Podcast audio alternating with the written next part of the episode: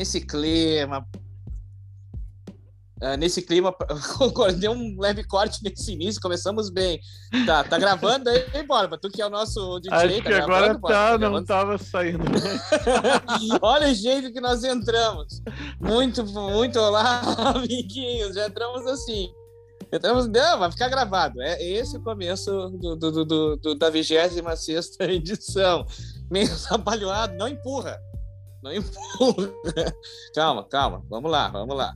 Nesse ritmo tranquilo, na verdade a gente está em ritmo de praia, bora batalhar, sereno, diretamente de Florianópolis hoje. Bora aqui, agora tá vendendo água de coco na beira da praia. Bora, por favor, faz o anúncio da tua água de coco aí. Tu que tá com teu alto-falante aí. Olha, Vendo água, de olha a água de coco chegando bem geladinha. E também o queijo coalho, para quem quiser, espetinho de camarão. Diretamente de Florianópolis hoje. Ah, estamos em altas frentes. Porto Alegre, Bento Gonçalves, Florianópolis. É a nossa equipe espalhada por todo o Brasil. Deus livre. Muito bem, estamos hoje aqui para falar de um assunto muito legal. Vamos falar de grandes produtores na música. Nesse nosso bate-papo semanal. E depois de muitos problemas com a CPI, Tanner finalmente foi liberado. Tinha sofrido a, a- uma prisão em flagrante lá na CPI pelo Omar Aziz e agora foi solto. e tá de volta! Parabéns, Tanner! Muito bem! É. Palmas, É palmas. nóis. Palmas, palmas! Michele, você tá bem É também? Ô, tô bem. Tamo aí. Esse clima gostoso de Bento Gonçalves, que é agradável pela manhã, né? Quando tu Ah, sai não, pela ó. manhã. Hoje tá até agradável mesmo, tá, tá de boa. Eu, eu Então só vamos quero começar. dizer, hein, Thiago? Ah, pode falar. Só quero dizer que hoje eu não me lembrei da rinite. Ó, claro! Tava surfando. Pra quem não sabe, o Borba, Borba é esportista. Tem uma moto, levou, levou o Moribug pra praia. Surfa e tal. Todos aqui são, são esportistas. A Michelle, eu Todos. vou, vou, vou, vou, vou abrir aqui uma, uma confissão. Joga bocha. esses tempos. Joga bola. Não, não, não. Esses, esses dias ela me mandou uma mensagem dizendo que tava fazendo exercício tocando carrom. É. Isso mesmo, é o máximo A de nossa- exercício que eu ando A fazendo. nossa. E o Tanner é o cara que vai pra academia pra postar fotos no Stories. Ah, mas É, o Tanner joga Não. basquete também. joga basquete. Eu né? não tenho, eu não tenho Instagram e não vou na academia desde março do ano passado. Joga Não, o municipal, o Não, tá, campeonato municipal de basquete, né? É, não, mas o Tanner é Já fui lá assistir. pratica. Fui assistir, eu era o único na Pé não, frio do caramba. Minto, né? Fui eu e o Filipão, os únicos da torcida lá e ele perdeu. Toda vez que alguém conhecido eu perco, é foda. É, não, mas o Tanner joga basquete desde os anos 90. Eu não tô brincando, é, é sério, tem mais 20 e poucos anos. Ele literalmente joga. Claro, agora com pandemia e outras coisas aí, mas é um cara Não, que e- sempre e o- jogou. O Tanner, quando tocava nos Horácios, ele levantava os pratos do Batera pra fazer bíceps. Levava, levantava o case ali do Batera pra fazer. Ah, o Tanner deve estar pensando, vocês estão É fazendo quem esse faz isso bullying na- agora sou eu. Mas, é, mas deixa eu falar, eu fazia isso, sabe por quê? Ah, Porque eu era o único que ajudava o Batera. Exatamente. Ah, mentira, mentira. Exatamente. Ah, ficou ruim. Depois você lava os pratos, né? Tanner, já que tu não fala aí faz duas ou três semanas, por favor, comece aí o que, que o amigo traz para nós nesse assunto dos grandes produtores da música. Legal, legal. Só um adendo aí sobre produtores, é que os caras que lapidam os diamantes, né? Às vezes a banda tem o, o talento, mas às vezes não, não tem a manha do estúdio, não tem a manha do- de claro. colocar um elemento aqui, um elemento ali. Então, Até, até é, porque, é, timbres, às vezes o músico é exa- exagerado na composição, né? Faz uma Uhum. música de É 10 o cara que dá uma- minutos ali, o cara cara, que dá uma não, harmonia, não né? precisa esse solinho aqui, não precisa isso aqui, dá, dá os retoques finais nas músicas, né? Cara, o produtor é, é, é, é o lance da arte de dizer não. Começa É. por aí. É, É. é a arte de dizer não, não, não, não. e depois. E outra coisa, né, Tânia? Quem contrata um produtor, contrata um produtor, né? Tu não pode assim, ah, não, contrata um produtor e eu quero fazer do meu jeito. É, não Então é pra ele do passar a mão na tua cabeça, né? É claro, claro. Não, claro, e- tu vai e- ouvir coisas que tu não quer Hein. Thiago? Esse programa vai em homenagem ao Rafael Heck, né? É, exatamente. Ah, grande produtor exatamente. dos Horácios. Grande produtor dos Horácios. Nosso, mas vamos falar dele depois aqui também, em algum momento aí, para explicar para as pessoas um, um trabalho, porque tem muita gente daqui a pouco que não sabe o trabalho dentro mesmo de um produtor. E é legal explicar, assim, depois alguns detalhes que são. Porque tem. tem Tânia disse ali, tem coisas interessantes de falar. que Tem o produtor, que é, às vezes é só engenheiro, né? O cara que vai mexer no som. O técnico de bababá som ali. aham. técnico de som ali. Tem o produtor que vai botar a mão mesmo, o produtor que toca. Não, assim que, que, que aí a banda contrata ele para isso, né? Eu quero que ele toque também. Tem o produtor que vai fazer tudo isso, tem o cara que vai produzir, vai dizer, não, ó, É, faz aí, isso, tipo, faz tem o, aquilo. aí mudando, né? Tem um empresário que é o cara que vai agenciar a banda, né? O agente vai da agenciar banda. a banda. Vai exatamente, vender os shows, vai vender a banda. Aí já é outra parada. Já é É outra, outra parada. parada. Sabe, um, um filme que deixa isso bem, bem claro é o Bohemian Rhapsody, né? Que mostra É verdade, é verdade. a é verdade. empresária e, e o produtor. É verdade, é verdade. Isso aí. Então tem, tipo, que nem o, o, o Borba citou o Rafael, o Rafael Heck, e- ele, por exemplo, ele é o cara que opera a máquina, mas que põe a mão também. Ele vai dizer, não, faz isso, faz aquilo. Não, ó, já vamos cortar aqui na guia que tá muito grande essa introdução, não sei o quê. Ele já corta, né? Vamos tocar Vamos um pouquinho mais rápido. Vamos tocar um pouquinho mais rápido. É. Paga- Não, Batera, não, Batera, não, não exagera, não exagera, não faz isso, não faz aquilo. Não, cara, mas eu não- depois eu não. Ô, bicho, depois eu não consigo arrumar isso na mix, não dá, então. Ô, bicho, podia fazer um solinho aqui, né? Podia fazer um solinho aqui e tal. E o Rafa é o cara mais, isso aí, é o cara mais paciencioso do mundo, assim, né? Ele fala e tal. Ele, ele é muito observador, assim. Enfim, mas é isso aí, Tânia. É legal ter feito essa ressalva aí do. Bem do isso, é, ele- lapidar. Lapida a obra. É isso aí. Então eu vou falar de um cara que aí às vezes o produtor tem esse impacto na banda e às vezes o cara tem um impacto na música para sempre, Boa. em vários estilos e, e toma conta e tudo que a gente ouve atualmente acaba né, dando um passo atrás e dizer, pô, eu tenho o dedo desse cara aqui de alguma forma.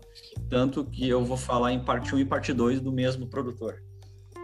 Eu tô falando do Neil Rogers. O Mestre. cara que era da banda É mestre e mestre da lá guitarra, nos anos né? 70. Mas o Mestre. cara influenciou rap, influenciou pop, influenciou rock, o cara, enfim. É, o cara muito bem quisto aí pelo, pelo meio e, enfim. É um cara muito foda. E eu queria saber se o DJ tá com as, tá com as músicas no ponto, porque falar do produtor é fácil, mas a gente tem que realizar, tem que né, ficar tangível o impacto dele. Impacto, Tá, então. Vai falando aí que eu já tô engatilhando a primeira música. Então tá. Olha aí. Então tá. É, o, cara, o cara mais conhecido, talvez, nas festinhas aí de casamento, né? Formatura, sempre toca Le Freak, Vá, boa. que é o, é, que é o clássico da banda dele. Ele tinha uma banda antes dele começar a produzir nessa os outros. banda aí, né? Freak out. Já tô vendo batera dançando. E, e o mais louco, né? O cara, o cara tem. também. O cara inventou uma maneira diferente de tocar guitarra. E o nome da guitarra dele é a Hitmaker.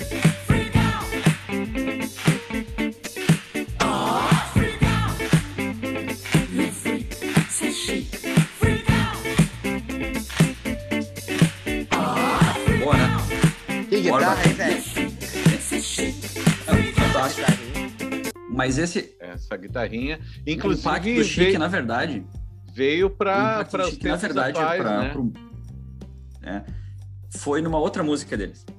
Que é aí sim, a linha de baixo que inspirou, inclusive, o Queen, inspirou Blonde, inspirou. Foi os primeiros sampler, o primeiro rap que fez sucesso na história é um sampler dessa música. O Gabriel Pensador fez também.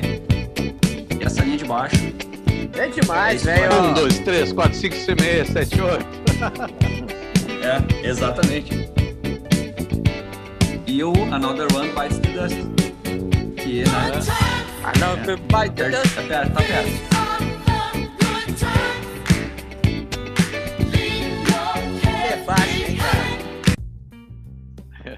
Um, dois, três, quatro, cinco, seis, sete, é, oito. Muito bom, velho. Muito bom. Não, e, e aí, ô, Borba, larga a próxima, porque daí tem um, um crossover muito louco aqui. Porque Ragatanga Tem, tem, aí, um, tem um link com o Neil Rogers. E o link qual é? O Acererê, sabe que.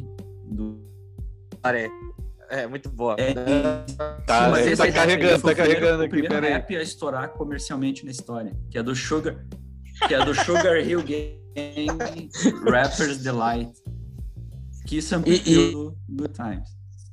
E aí vocês vão Tudo- entender quando o cara começa a cantar, que é o, o lance do acererê. tá? Era um cara que não sabia pedir a música e não sabia o nome e pedia pro DJ. Então não tem nada a ver com música satânica ou ragatanga.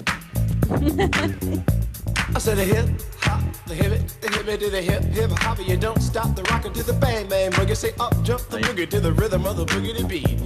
now what you hear is not a test. I'm rapping to the beat, and me, the groove, and my friends are gonna try to move your feet. Pior, né? né? Que Isso sonzeira, velho. E, Muito legal. E aí, só, só para fazer esse link, né? O cara, o hip hop dos anos Vocês viram que o, 80, T- o anos veio 90. organizado Yeah. hoje, hein? O TNV veio organizado hoje, hein? É. Não, ele mandou, Não, é, fazia- eu tava- tava- mandou tava um playlist prévio que eu não tinha visto. Ah, mestre, mestre.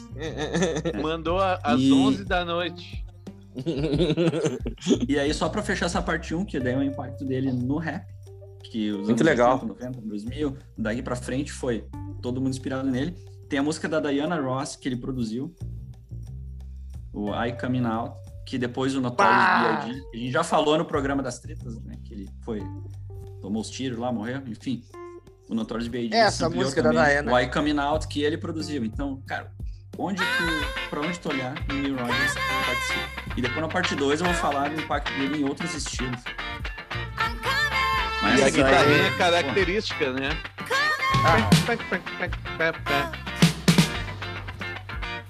Eu já tô louco por uma balada. Uh! Vamos Muito tomar bom, energético com as bigas, Michele! Me empolguei, gente. O cara que fala que. Ah, você lembra? A Michelle deve fazer isso aí quando acontece na sala de aula, daí pede silêncio, daí fica só aquele cara lá que fala uma bobagem assim. A professora é uma mala. Só ele fala assim, é, silêncio. Que é o que tu falou, fulano? nada, não falei nada, senhora Michelle. É, mas, Tânia, pô, o Naya Roger, é, o legal desse, de- desse, desse lance todo, Tânia, hoje, quando eu tava pensando nesse nosso assunto, é que tá, o Naya Roger ainda é um cara de banda, né? Tocou, começou ali e tal. Mas mesmo assim, eu tô falando pro grande pro público, né? Ele não é um cara assim, pop- popão, assim, é né? conhecido. Conhecidão. E, Quando eu velho, olha o que o cara assim, fez. quem é esse cara? E aí eu vi o show dele no Rock in Rio, deu, caraca, meu, que cara é foda. É, Foda, só, né? Bob, eu só, eu só me passei numa coisa, eu te mandei como parte 2, pra Mandou. fechar aqui, o Sister, Sister Sled. O Sister Sled, que depois o Will Smith regravou lá pro, pro Men in Black. Ah, bah, legal, legal, legal. Sled é legal, aí, né? essa- Sister Sled. Ah, ah, não. Mandou na parte não. 2. Ele mandou na parte 2, ele disse. Pera aí. Ele vai falar depois da outra fase do Nyan Horn, mais pra frente. Agora eu me perdi Que- todo mas é- aqui, pera aí. Cara, eu te mandei duas mensagens no WhatsApp. Opa! Mandou duas, mandou 30 aqui. Uma, duas, três, umas cinco Não, mensagens. do, Às 11h49 aqui. aí, trabalhamos, trabalhamos. Às 4h38, acordou pra ver o jogo da seleção feminina. É. O que, que é que eu não, não achei aqui?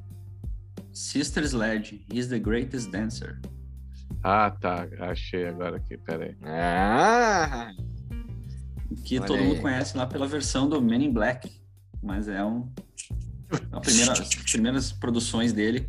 Não como a o banda, que? mas O We como Are o produtor. quê? Fala de He's the novo. greatest dancer. Aqui. Vamos fazer os scratch, eita, né?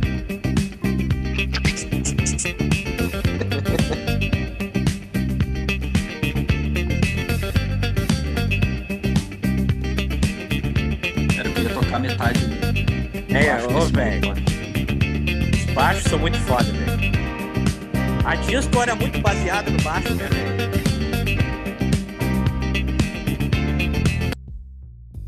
Enfim. É muito isso bom, aí. Muito bom, muito bom. Lá começou muito bem, velho. Né, Roger tem um baita.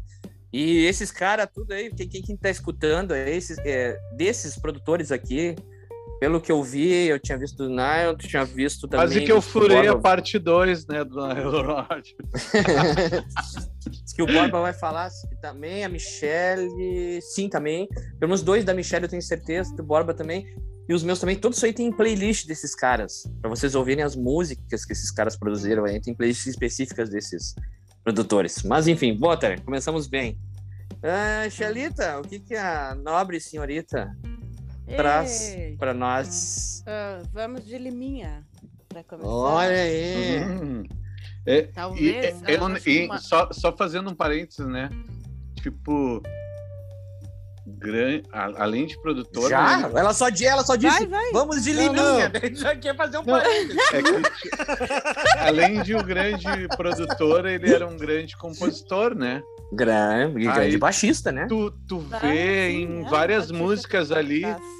Quem é o autor da música é fulano de tal Ele- e Liminha. Eu, quem é esse Ele também era um grande Liminha? animador de auditório, não era? No Gugu, não era? Toma. Michele, por favor, Michele. Desculpa. Põe em Então, ordem isso. Então, né, o Liminha ali, o ex-baixista dos Mutantes, né, gravou alguns álbuns com, com os Mutantes. Ah, produziu, nossa, quantos, quantos álbuns mais ou menos, Thiago Horácio? Ah, pera aí, Michele, cortou bem na hora que tu fez a pergunta. Vai de novo. Quantos álbuns aproximadamente ele, ele deve ter gravado agora aqui? Ah, não agora? tenho nem noção, Mich.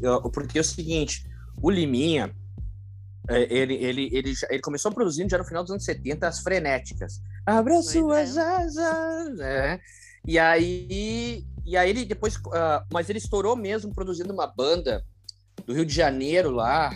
ah, ai, meu Deus, agora me deu o nome da banda que fez o disco Maria Fumaça, caramba. Puxa Black Rio. vida, Black Hill. Back Rio.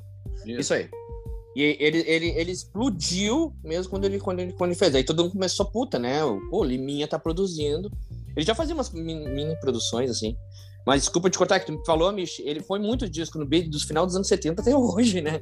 É muita coisa. Sim, com certeza. Não, pode, pode complementar. Não, o, o cabeça, o cabeça dinossauro, né? Cabeça dinossauro, Titãs. Ana Carolina. Não, e ele produziu também o, o- Produziu e tocou, né?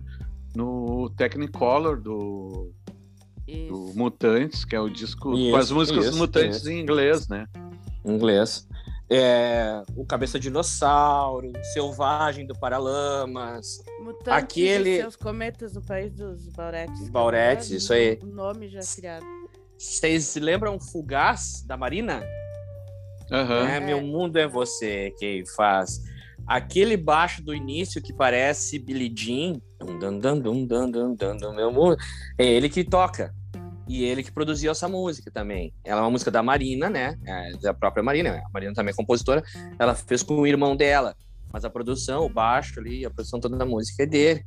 Cara, puta, Selvagem do Paralamas. Ele com toca- Selvagem Paralamas é algo sensacional. Sensacional. Ele também produziu o. Ele produziu mais discos do Titãs. ah, brigou com Titãs.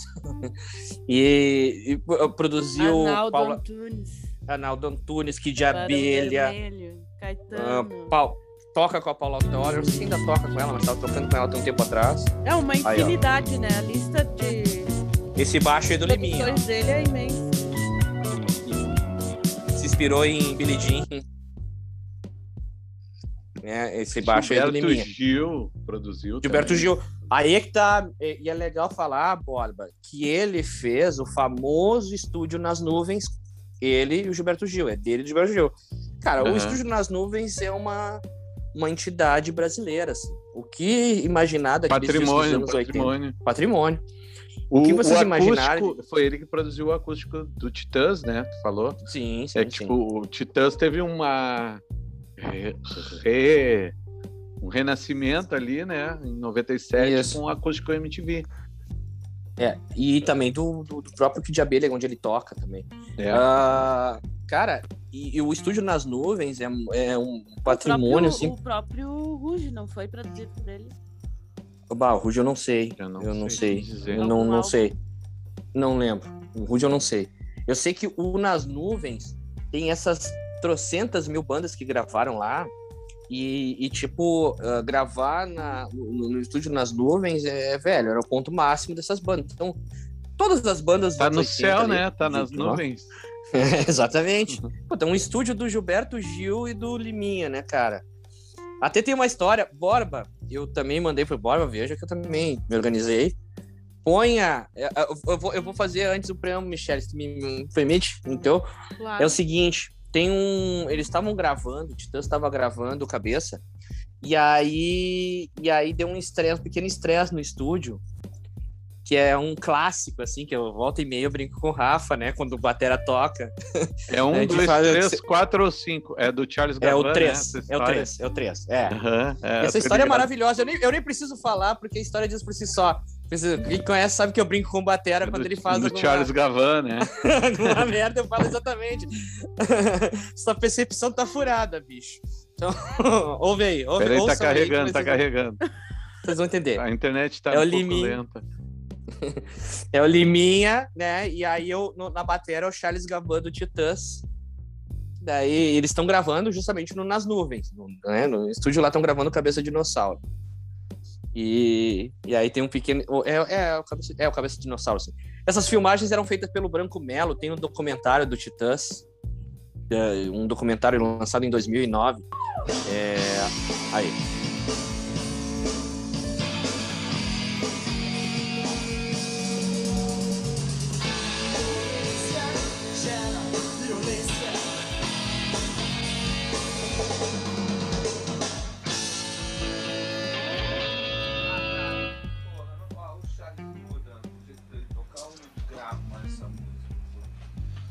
Pô. Dá, porra, sabe? Tem que simplificar, porra. Não dá pra ficar dando solo de bateria nessa música. Não dá. É muita virada, acaba, muda. Vai entrar na segunda parte, você dá uma chamada. Sai da segunda parte, você dá uma chamada. E tudo, sabe, muito, muito começa a afinação da bateria para essa música também já não é a mais adequada, entendeu? Se você ficar mostrando essa afinação o tempo todo, pô, é que derruba mesmo, sabe? Tem que simplificar, cara. Isso é uma banda de rock, cara. Você sabe E aí vai embora, né? Vai- aí. Não, mas vá, tu tirou a melhor parte, cara. Ah, peraí, peraí, então. Mas essa é a minha. Você não, tá, não é solo de bateria, você tá acompanhando a música. Não, cara, claro que não. Sei disso. É que, tem- é que tinha uma coisa com virada. Eu sei que isso, isso amarra Mas tá, mesmo. tá, tá, tá todo mundo se lembrando. Tá, tchu, tum. Já mudou, já puxou o tapete, entendeu? Não dá, não Cara, sei lá. é Agora. concepção também tem. Mas tua concepção tá furada.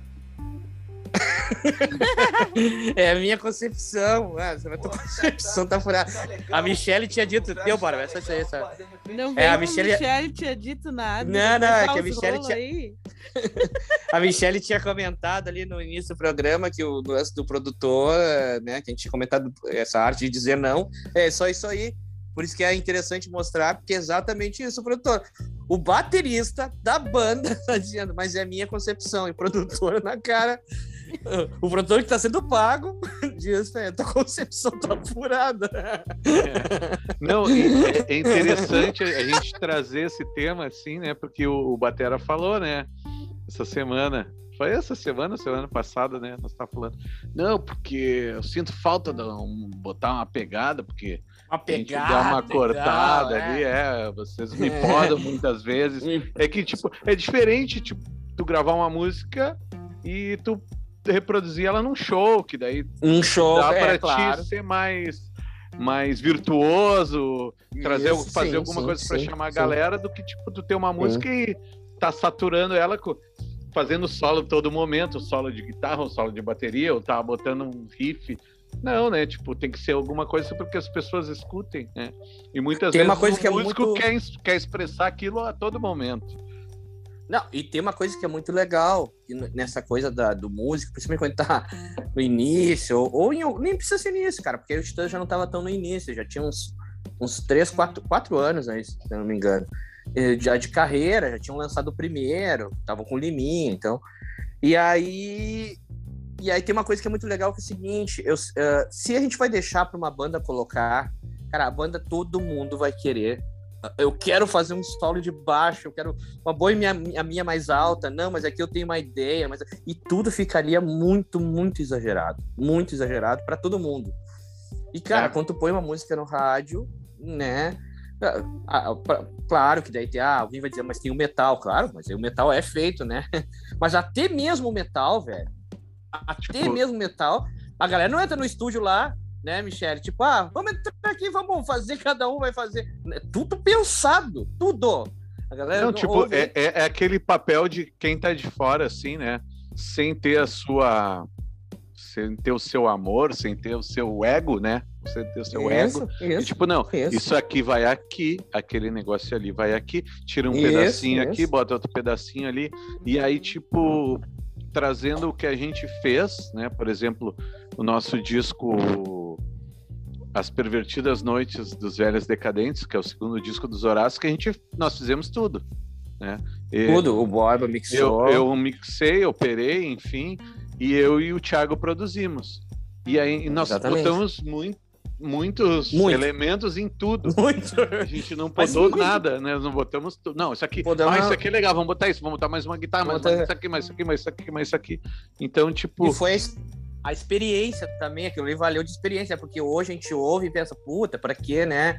É uma experiência. Hoje, a metade, metade das coisas que tem música ali que tem um, um- na mesma parte tem 250 arranjos, e não precisa. Às vezes é muita coisa, polui É. o ouvido. às vezes é Entende? verdade aquele o menos é mais, né? Claro, claro, eu não Achando que faria. Tá no, no Dream Theater? É, Exatamente. Não, Cara, é, mas e- coisa. foi, foi muito louco, porque esse disco, por exemplo, a gente estava inspirado pelo Back and Forth, que era o. É. Claro que a sonoridade não tinha a ver, mas a gente tinha Sim, visto sim, o sim, documentário do Foo Fighters ali. Sim, e sim. aí a gente, ah, não, vamos gravar isso, vamos fazer aquilo, vamos fazer aquele outro. Mas aquilo outro. Hum, tipo, Começaram a surgir as E ideias, é- ah, não, vamos gravar isso, vamos botar isso. Só que, tipo, tem coisas que não combinam. Então é Não, mas e o interessante próprio batera- fora. O próprio Batéria é um- é- exagera bastante, ele mesmo diz isso em alguns rolos, em algumas coisas. E tem um negócio que é muito engraçado, a- a- justamente, por exemplo, uma música que as pessoas conhecem desse disco que é decadente, ela é só duas guitarras. Ela não tem nada. É, é uma música duas simples, guitarras- duas guitarras ali, Simples. aí tem um solo e é isso. E é isso aí, não tem nada. E um tecladinho no final lá, meio, meio mexicano, que eu, eu coloquei, mas, mas justamente pra. E, e- mas o legal é isso, né, cara? Que às vezes, como, tu- como o Borba disse, menos é mais. E aí o Liminha, que nem nessa gravação aí, cara, tu vê. E a elegância também do Gavan, né? Eu, não, eu vou dizer, não- eu não sei se. no- ho- hoje sim, hoje normal, mas eles, eles, eles eram no- novos aí, né, gente? Tá falando aí, eles Ele tinham era 20 e poucos Bem anos. novinho ali. É, bem novinha, a banda tá começando. Eu não sei se nessa idade aí, se o produtor diz isso pra mim, eu não digo, então vai, vai te fuder. Eu e não vira as costas. Eu, é, eu provavelmente eu fa... hoje eu não faria isso, né? Não, Tanto que eu não o, faria isso o, é Fa- o real Rafa. É, não, pô, quantas vezes o Rafa chega pra mim e aí. E, e, ah, e tem uma coisa que é legal também falar. A gente tá falando aqui também, gente, das nossas experiências, que é a experiência de muita gente que toca, mas é legal falar essa coisa de dentro. Tem uma coisa que a gente negocia também com o produtor. É a famosa. Ele diz assim: ah, mas isso aí tá demais. Aí tu mostra, mas quem sabe é assim. É, não, assim eu acho que tá legal. Às vezes pede pra tirar tudo de uma forma. Mas, ah, mas pô, vamos, acho que dá pra botar isso e isso. Dá Ah, não, botar- legal. É, tipo, vai negociando. Tu É, habilidade né? de negociação, tem que ter isso aí De também. negociação. é muito. É, cara, isso é um puta de um aprendizado, cara. Ah, se todas as bandas pudessem ter um produtor, é um puta de um aprendizado pra todo mundo. De paciência, é um exercício de paciência, de escutar, muito de escutar o que eu tenho pra te dizer. Não, é, e, tipo, vai muito assim. E é um negócio muito louco, assim, que nem a gente escuta. A gente, antes dos discos, a gente fez gravações por, ál por álbum, né? Por, por Isso, isso. Fizemos gravações profissionais. Só que eles, tipo, lá não tinha um produtor, tinha um técnico de áudio. Um técnico É, de áudio. E eles gravaram exatamente o que a gente queria. da então, forma que tipo, queria, né? É, podia ter melhorado algumas coisas, podia ter. Né, se tivesse um produtor, Inclusive- ia dizer, ah, não precisa fazer isso, não precisa. Então, muitas vezes, o cara do estúdio, que é o técnico do áudio lá, o cara, não, vou fazer o que eles estão pedindo, que é o cliente sempre tem razão, né? Nesse sentido. Tem uma história muito engraçada, Michele, que eu acho que não sabe. A gente tinha gravado uma música, o cover de Dormir na Praça. A gente fez lá e tal. Aí o batero. Não- na época, aconteceu um lance de a gente mixar todo mundo o disco. Hoje não acontece mais isso e tal. Hoje deixa pro. Só que daí é o seguinte, a gente chegou lá e mandou o cara fazer um sei que na batera dele, exagerar lá, isso, naquilo, mexeu aqui. E ele não tinha ido. Eu, fa- e aí, eu não sei qual de nós falou pra ele que tinha ficado muito legal, tinha ficado do caralho. o cara me entregou pra gente e finalizou o trabalho. E a gente foi levar a batera ao vivo. Quando ele ouviu. ele teve um filho. Ah, ele começou a xingar. Aí eu falei pra ele, então tu pega lá, volta no cara sozinho e manda ele arrumar, e arruma do jeito que tu quer. Só que realmente tinha ficado muito ruim, muito ruim. Então, enfim, mas é isso aí. E É não- que e- muitas e vezes também, a gente né, não tem essa percepção, né? Não tem o. tem- Até tem, É, e tipo, não época- tem o, o ouvido afinado de tipo, ah, não, É, isso aqui, é, isso aqui não precisa, isso aqui. Cara, é que quando tu faz a música, ela é uma música pra ti, mas pros outros não é a mesma música, entendeu? É, essa é a grande diferença. É, para Cada que tu um vai- possa passar a mensagem, tem que ter, às vezes, tem que É. ter um filtro, né? Tipo, não vai Um, um sair- exemplo, a, a, a Michelle dá aula, ela gosta do, do, do, do- Acho legal um aluno tal, mas ela não pode, ah, porque eu acho legal vou dar 10. Não é, ela é professora do, do, do- do- né? ela tem que separar isso, assim. Então é muito simples. Mas é isso, Mich, do Liminha? Sim, é isso. Então tá, bora, por favor.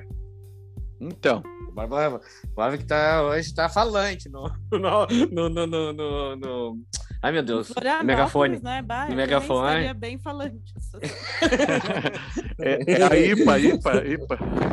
Bah, É, Borba, tu chegou a postar fotos daí, Borba, hoje na- nas tuas redes? Não. Não postou, ah, não. tá, Não, tá. não. eu ia dizer pros ouvintes. Bom, se bem que se alguém estiver ouvindo, provavelmente já deve ter alguma foto do Borba desfrutando de Floripa. De É. biquíni. tá bom, aí fica a teu critério. Mas.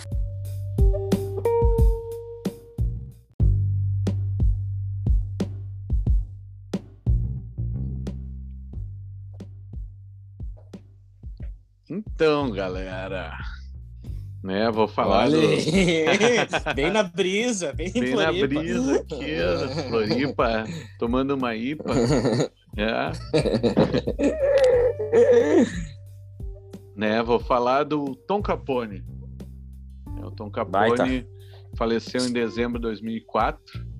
né, faleceu num acidente de moto lá em Muito Los doido, né, Angeles, né? Aham. Ele tava voltando do Grammy Latino lá, Que absurdo. que ele ganhou pelo disco da Maria Rita. E ainda tinha. Ele concorreu com cinco categorias, né? Tinha produzido o disco do Gilberto Gil e também do Barão Vermelho. É, Ele tocou lá na. em- Começou lá na década de 80, tocando com as bandas de Brasília, né? E começou a trabalhar com a Warner, né? Uma gravadorazinha, né? É. Então, só pra gente não estender muito, né? Ele produziu Cesta Básica, Só no Foreves e o MTV ao vivo do Raimundos. Balada Sangrenta e Paraquedas do Coração do Vander, né? Uma outra extração do Legião, Detonautas, Lenine, Pavilhão Ah, 9. é verdade. Ele tinha produzido o Penélope. Detonau- Aham, Detonautas também. Isso aí. Ah. Penélope, Nando Reis, é, o Infernal, é um baita disco. Cosmotron do Skank e mais um outro disco. Kelly Key, Newton Nascimento, Gilberto Gil, Frejá, Nath do caralho, velho. Rodox, os dois discos do Rodox, que para quem não conhece era a banda do Rodolfo, depois que ele saiu do Raimundos, que daí ele começou a sua fase de evangelização, né? É o POD brasileiro. É, Ele, ele conseguiu fazer um monte de coisa, cara. Maria É, então, Rita, pouco- que daí ele Demais, ganhou o né? Grammy lá, né? Cidadão Quem, o disco Soma, Barão Vermelho, no disco de 2004. Agora é o melhor. Amado Batista. É o show. Baita. E baita. Milionário e José Rico. O disco Cara, Descida. Isso aí, pra mim, é uma, uma das coisas mais legais de uma produção musical é quando o cara ele consegue se desprender e entender que é um trabalho que ele tá fazendo ali, velho. Ah, e também é outra coisa que eu aprendi com, com o nosso Rafa Hecker, que ele é um cara que produz o que chega, claro, ele produz mais as bandas de rock, porque as bandas de rock vão se ouvindo. Ah, aqui, aqui, pô, legal, o som tirado por esse cara e tal, tal, tal. Mas é um cara que vai lá e produz jingle, por exemplo. Se alguém vai lá, ah, fazer uma produção de jingle. Ele já produziu uma banda gospel, por exemplo, o Rafa. Né? Ele já produziu Ele faz Já muito pro- aqueles lances do cinema lá, que é o do cinema. da né? TV, E- que é uns preparo do áudio lá, não sei Isso. dizer como é que é o nome. é- Hã? Não, não, é.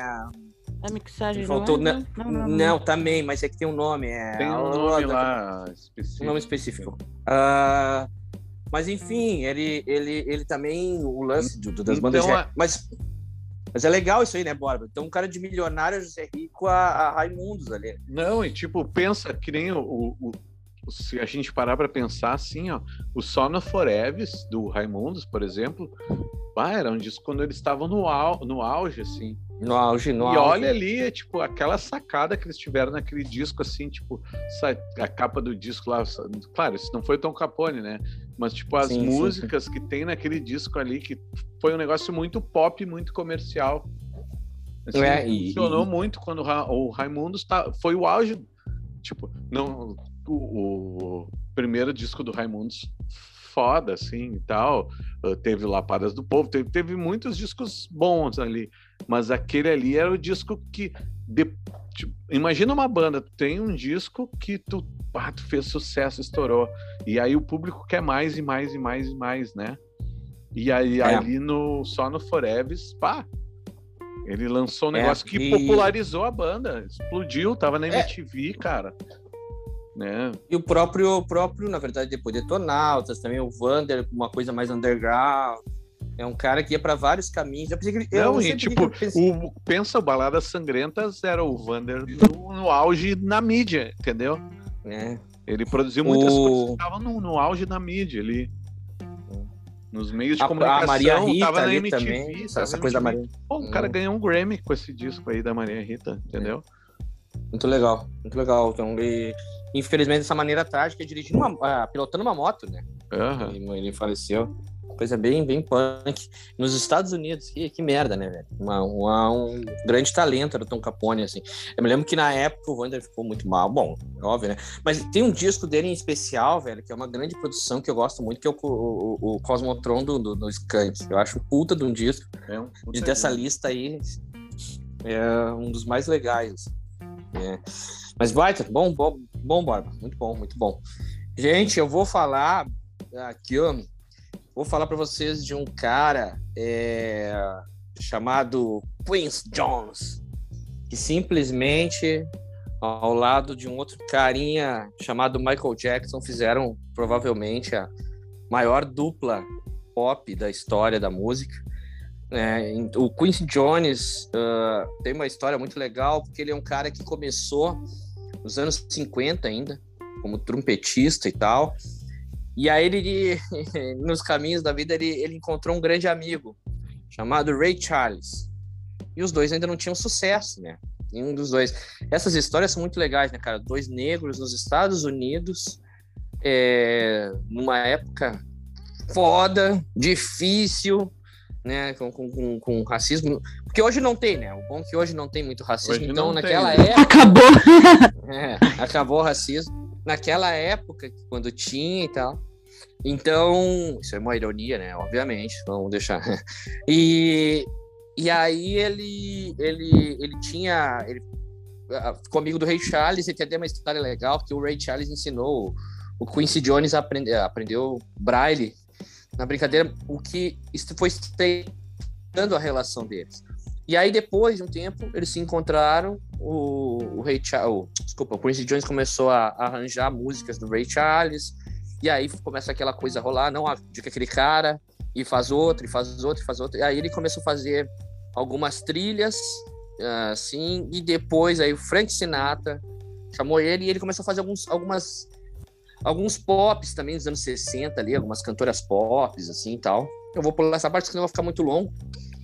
Mas ele vai indo. Aí ele chega, cara, nos anos 70, já meio grande na área, assim, como cara que faz trilhas. Ele, ele começou a morar em Los Angeles. Começaram a chamar ele para fazer trilhas de cinemas, assim, imensas. Ele começou a fazer de vários filmes.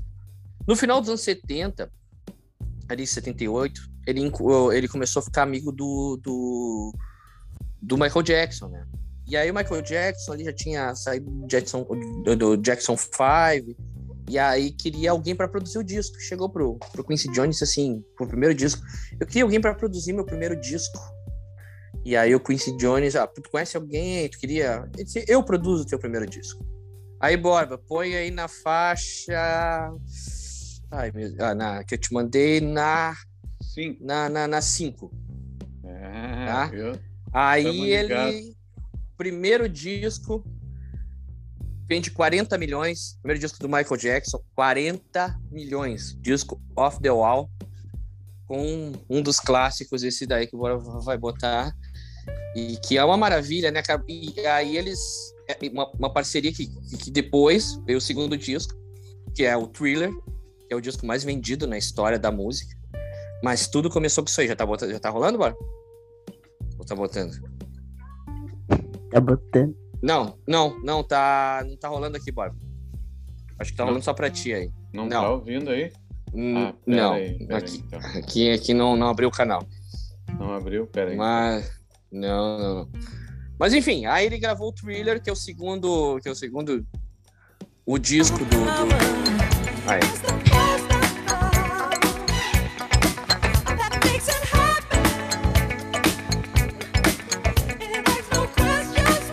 Disco, né?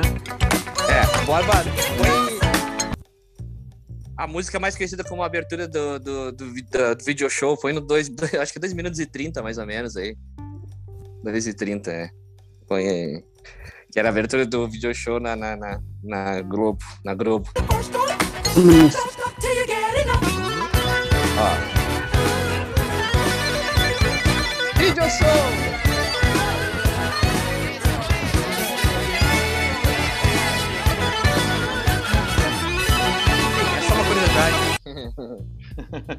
só uma curiosidade. É, só não, uma curiosidade. não sabia disso. É, é, é, e aí, cara, eles gravam depois o Thriller, que é o que é, disco mais vendido da história da música, 100 milhões de cópias, aproximadamente, que os caras já perderam, né? Entre muitas coisas piratas e outras. Não tem, não tem nem mais como detectar isso, mas é o disco mais vendido da história da música. E, cara, até eu, particularmente, vou dizer que eu prefiro o Off the Wall, que é o primeiro disco. Ah, e e tal, o, o, o thriller é foda e tal, mas o, o- nessa questão de som, eu gosto mais desse- dessa coisa mais disco. No, no segundo veio tudo que veio, né, cara? Que não é só o lance do, do disco, é o lance do som que eles tiraram, é o lance dos clipes, tudo foi muito bem pensado, assim, foi um disco impressionante. E no thriller. E aí depois ele fez o We Are the One. Ele que, que juntou e ele tinha. Oi. Não, e, e aí volta lá pro o que a gente falou lá no início, que é o lance do lapidar. Lapidar. O Michael Lapidar. Jackson era foda, pô, puta talento, o cara dançava, cantava e etc. Uhum, Mas um uhum. grande produtor conseguiu é, fazer É. né, a cola disso tudo para que o para que virasse Isso o aí. clássico que virou. e Se tirar não fosse ele, bem produzido, talvez o cara ficaria ali com, claro, com o claro. talento e tal, mas só mais um cara ali. É, E- é um vamos- trabalho em equipe. E vamos lembrar que ele vinha do Jackson 5, né, Tânia? Que, que, que já era um tremendo um sucesso foda na época. Então ele tinha que desvincular um pouquinho. E aí o produtor faz o seguinte: não, vamos fazer isso aqui e leva ele para esse caminho de se tornar o maior ah, artista pop da história, velho. Só isso o Quincy Jones fez. Então, por isso que a parceria deles é tão lendária, assim. E aí tem um negócio que o, o, Quincy Jones é muito conhecido por ah, aglutinar pessoas, né? E aí tem uma coisa muito legal na gravação de You The World, que ele chegou ah, um monte de artista, né? Cindy Lauper, Bob Dylan, próprio Michael Jackson, sei que, é, enfim, toda aquela galera. Aí ele pegou tudo marcado para todo mundo ir num dia. E ele, o, o, o Quincy Jones, eh, perguntam para ele, mas como é que conseguiu unir todo mundo? Mas ele disse que só botou uma placa, isso tem no documentário. Ele pega e põe uma placa na entrada do estúdio, na placa do estúdio tá escrito assim: deixem seus egos lá fora. e aí, imagina o Bob Dylan entrando, tendo que ler aquilo ali. E aí ele só botou essa plaquinha na porta do estúdio. E aí todo mundo foi lá, pianinho, gravou o que tinha que gravar e tal. E ele é muito reconhecido, assim. O, o, o, é legal falar também do Quincy Jones que ele tem uma. Cara, ele é muito. Ele é ativista, mas não é ativista da boca para fora. O Quincy Jones tem um troço que é muito foda, que ele, ele um, um, um tempo atrás aí, ele pegou e entregou 100 casas uh, da, da fundação dele, 100 casas para a Fundação Nelson Mandela na África do Sul, em casas próprias. Ele tem um lance da biblioteca da música negra lá nos Estados Unidos, onde ele diz que ele, quando ele morrer, vai estar tá tudo nessa, tá tudo nessa biblioteca, toda a história da música negra dos Estados Unidos está nessa biblioteca. É, e, e ele, ele tem um ativismo também com, com, com, várias escolas, ele paga um monte de coisa para músicos negros. Cara, é, é, ele é foda. Ele é foda. Tem um documentário dele no, no só Quincy, esse é o nome, na Netflix. E, e é isso. O, agora, de uns dois, três anos pra cá, ele deu. ele ficou meio zureta aí, que anda falando umas bobagens. Isso é muito engraçado.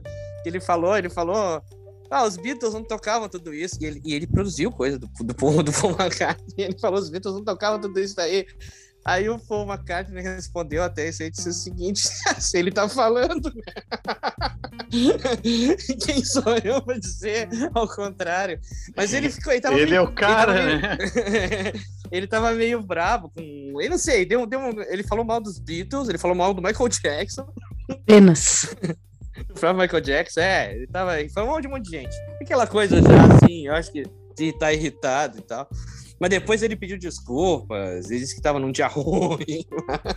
Aí a filha dele também diz, ah, pegou e agora virou meio que assessora de imprensa, disse que eu, o pai dela só vai falar quando tiver nos dias bons. Enfim, mas é isso, é um baita de um cara, todo mundo. E tá, ainda trabalha. Ele teve, um, ele teve uns anos atrás um. Eu não me lembro agora se foi um derrame ou se foi um, um AVC. Mas enfim, uh, ele, uns anos atrás até isso aparece no documentário e tal, bem, bem nisso. Assim. É muito legal. Olhem o documentário e respeitem Quincy Jones, baita. Uh, Tânia, passarei a bola para o nobre amigo novamente. Para mais um Vamos seguir, né? Seguir aí na linha da, da Black Music com a parte 2 do Neil Rogers, mas agora o impacto dele na música pop. É, Boa. Nem vou falar aqui de trilha de videogame, de filme, enfim, tem Cara, daria para fazer o programa só pro cara. Mas vamos lá. Vamos falar de algumas alguns artistas que obtiveram ou buscaram né, as habilidades dele para a produção. Começando com David Bowie. O disco do Bowie que mais vendeu foi o disco produzido pelo, pelo Neil Rogers, que só tem é, China Girl, é, tem dance. Let's Dance. Cara, não precisa dizer mais nada. Gostou, Michelle, de fazendo um riff com a boca? Claro.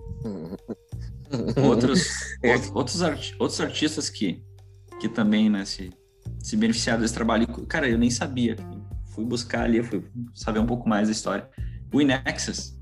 A gente falou de oh, Inexus lá no, lá no programa das bandas australianas que parecem né, que seriam, entre aspas, de surf music e tal. E a gente comentou que o Nexus foi uma banda que acabou fazendo algum sucesso nos Estados Unidos e tudo mais. Uhum. E, e eles se utilizaram dos trabalhos do Neil Rogers e a música Original Sim.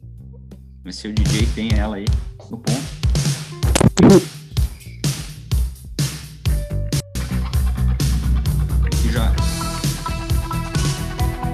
Já tem essa, essa da... foge um pouco. Essa era da Surf Music, hein? You might know of the original sin.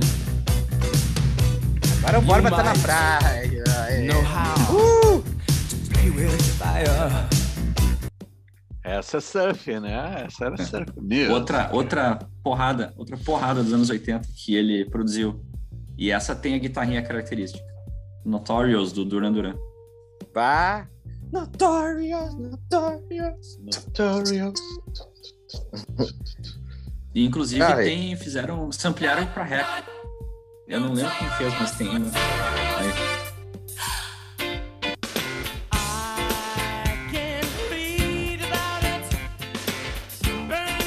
Ó o baixo, ó o baixo, ó o baixo.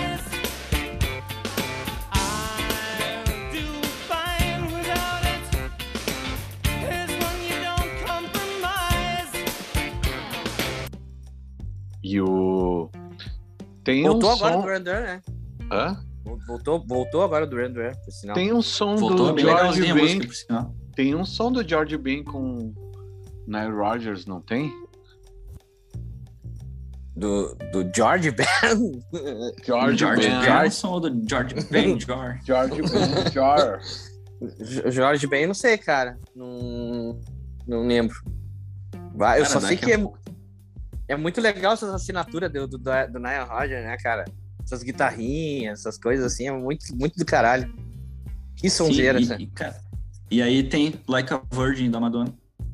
Essa eu descobri vendo o show no Rock in Rio que ele fez, ele to- tocou, né, Like a Virgin. Tocou. Ah, E se eu não me ele engano, ele, produziu o ele disco o do... baixo. Ele que toca o baixo. É, Ele- ele- no, Amador. Sim, sim, além, além de produzir, ele fazia os bicos aí, fazia participa- a famosa participação. Ele, ele produziu também B52, o disco que tem Love Shack, por exemplo. ah, que legal. Mais recente, e mais recentemente, ele produziu uma das pérolas aí dos anos 2010, que é a DJ. Olha aí. Ó, esse é o Love Boa. Shack.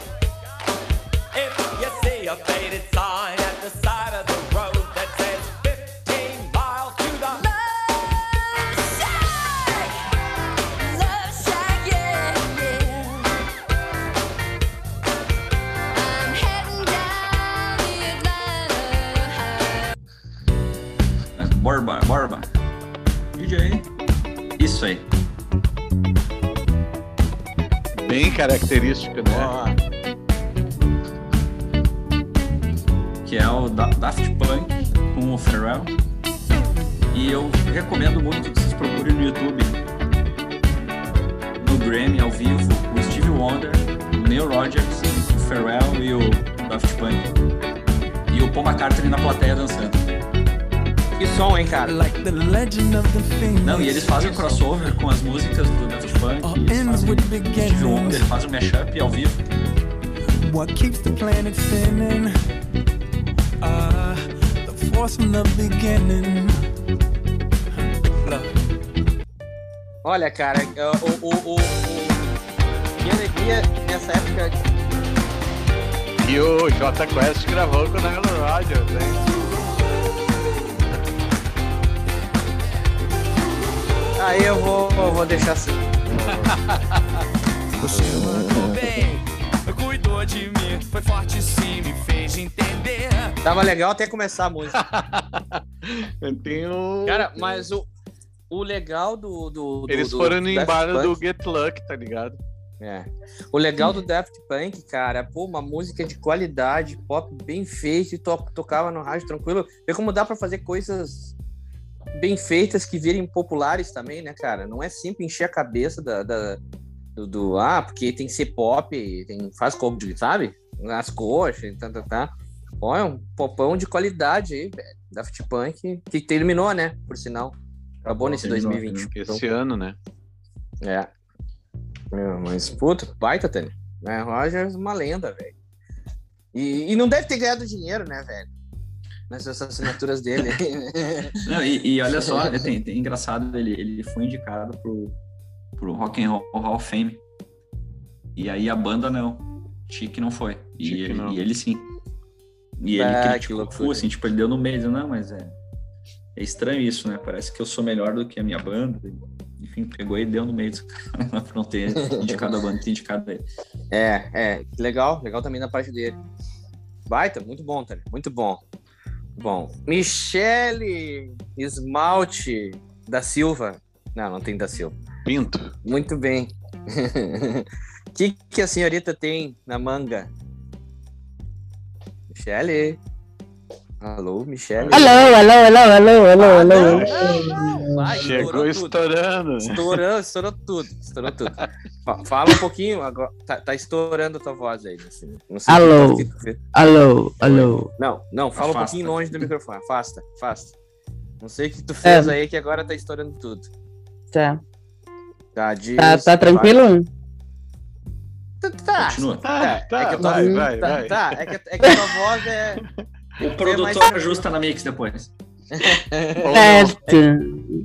Então, Ô, Mish, Mish, Mish, mas eu acho que Hum. tenta afastar, um, tenta afastar um pouquinho o teu vocal. Tá estourando. ô, sério? Ah, então passa Tá. aí, vamos ver se melhora. Não, assim, fala assim, assim. Aí, aí dessa distância rola. É que Tá. a voz é mais tranquila, não, não grita, então não é que nem eu aqui que falou alto. Mas assim, fala, fala dessa distância aí. Beleza. Linda Perry, né? A, a vocalista do Four Non Blondes. ah, que nós falamos sobre ela no One Rich Wonders, né? Isso. E também nas Garotas na Música, fala- falamos de Ampassa. É, dela também. Exatamente. É. Ah, que a, Sobre- o, o Four Non Blondes não, não, não teve grandes, grandes músicas aí, além da, da WhatsApp. WhatsApp, que tenha, é, que, tenha, que tenha ficado mais famosa, sim. Mas a Linda, uma ótima compositora, né? E também uma ótima produtora.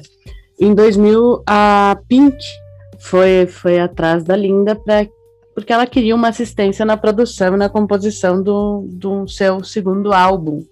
Então, a Linda produziu e escreveu boa, boa parte dessas músicas aí. E a partir disso, ela começou a produzir outras cantoras também do pop. E ah, muitas dessas cantoras também compraram músicas dela para. Opa, Opa, agora tá vendo um filme que você tá falando. Ele não gostou muito de eu.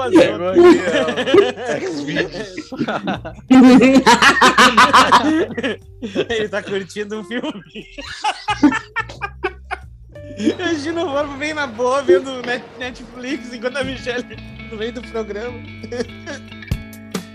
Não, Borba! Não! Não! Borba! Ô, Não. DJ! Ah, Não! Não! Não, não! Não, não, não! É Pink, mas essa daí não é produzida pela Linda Perry. É- ah,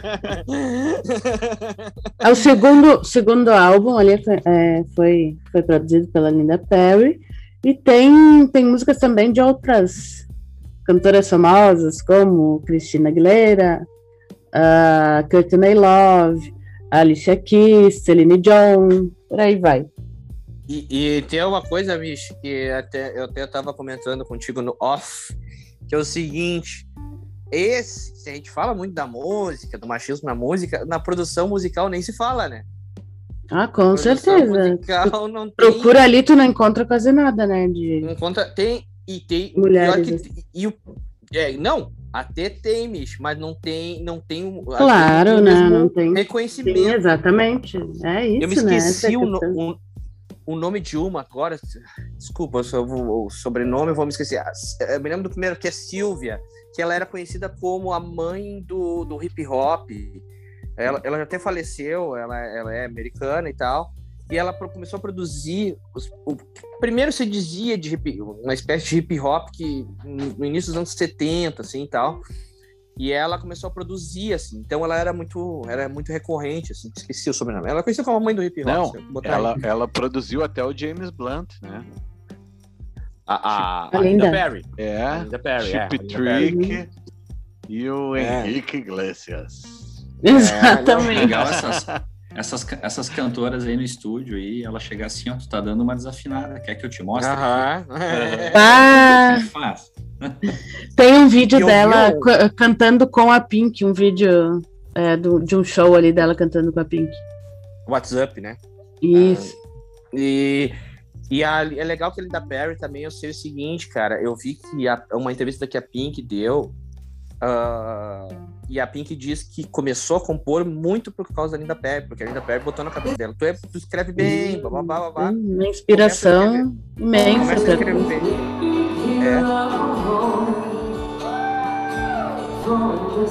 bem.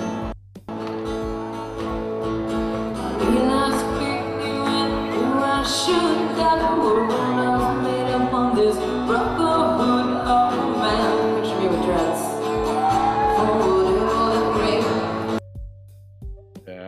trechinho. É, trechinho. boa. Uhum.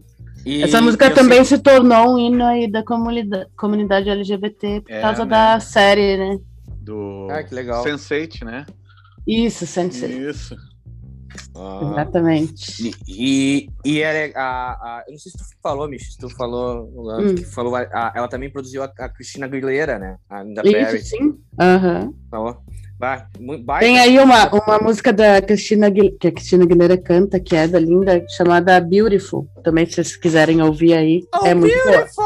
Ah, não, essa é do James Blunt. É, o Tanner foi no show do James Blunt. Foi beautiful! You're beautiful.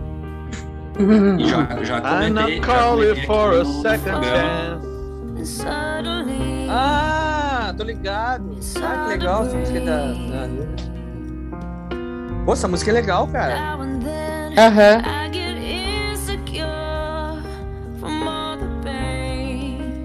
Uma vez eu tava ouvindo essa música e falei: se o Radiohead gravasse essa música, era cult. Piano. Eu tô falando sério, sério. Ó, ó o piano.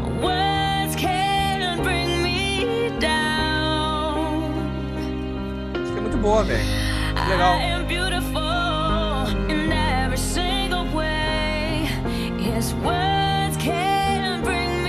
Agora tá, tá dançando com a, com a Karen lá. Ah, muito boa essa música. Muito boa, muito boa. Legal, Mish. Muita pé. E eu me lembrei de mais uma produtora, é a Lauren Christie. Cara, ah, depois procurem coisas que a Lauren Christie fez aí. E gravou com um monte de gente também, um monte de, de, de- uma galera conhecida assim. Essas produtoras, elas têm que ter seu nome. As pessoas tinham que conhecer mais essas produtoras aí. A Linda, a Linda Uhum. ainda né, tem um lance com For Non Blonde, mas essas daí tem umas outras mais lá do B ainda. Muito bom, muito bom. Com Grande Linda. Perry. Ah, Borba, o que o senhor traz aí? Muito bem, então vamos para os, as atualidades, né? Hum, É. Então. Atualidade, ele- Pampa. Atualidades, Pampa. Ele foi. Ah. Me perdi até agora. programa né? mais reacionário. programa que o Tanner assiste tomando chimarrão. Não, tô brincando, não assiste nada. A droga de programa. Mas tá procurando, Bora? O que, que eu faço aqui? Depois Fala aí, faz fala ou aí, não? que- É, falar? Não, eu vou, Tá, então não, tá. vou falar. O Rafael Ramos, então, né? Ele iniciou Uhum. tocando na Baba Cósmica, né? Que foi, era, tipo, iniciou lá em, na época do Mamonas e tal, era um power trio, né? Que tinha uma banda lá em, de 94, tocavam hardcore com umas musiquinhas bem humoradas Você- e tal. Que eu topei com o meu lindo dedão. De É. você eu queria carinho, mas só ganhei decepção. Tá? é muito É, Green Day essa música. né? Ele era filho do, do diretor da EMI, né? Isso. né? E hoje ele tem a Deck Disc, né? Que é uma parceria lá, enfim, parceria com o pai dele e tal. Né? Tem uma parceria ali com o Polygram e tal, o pai dele. Ah, então eles produzem grandes artistas brasileiros, né?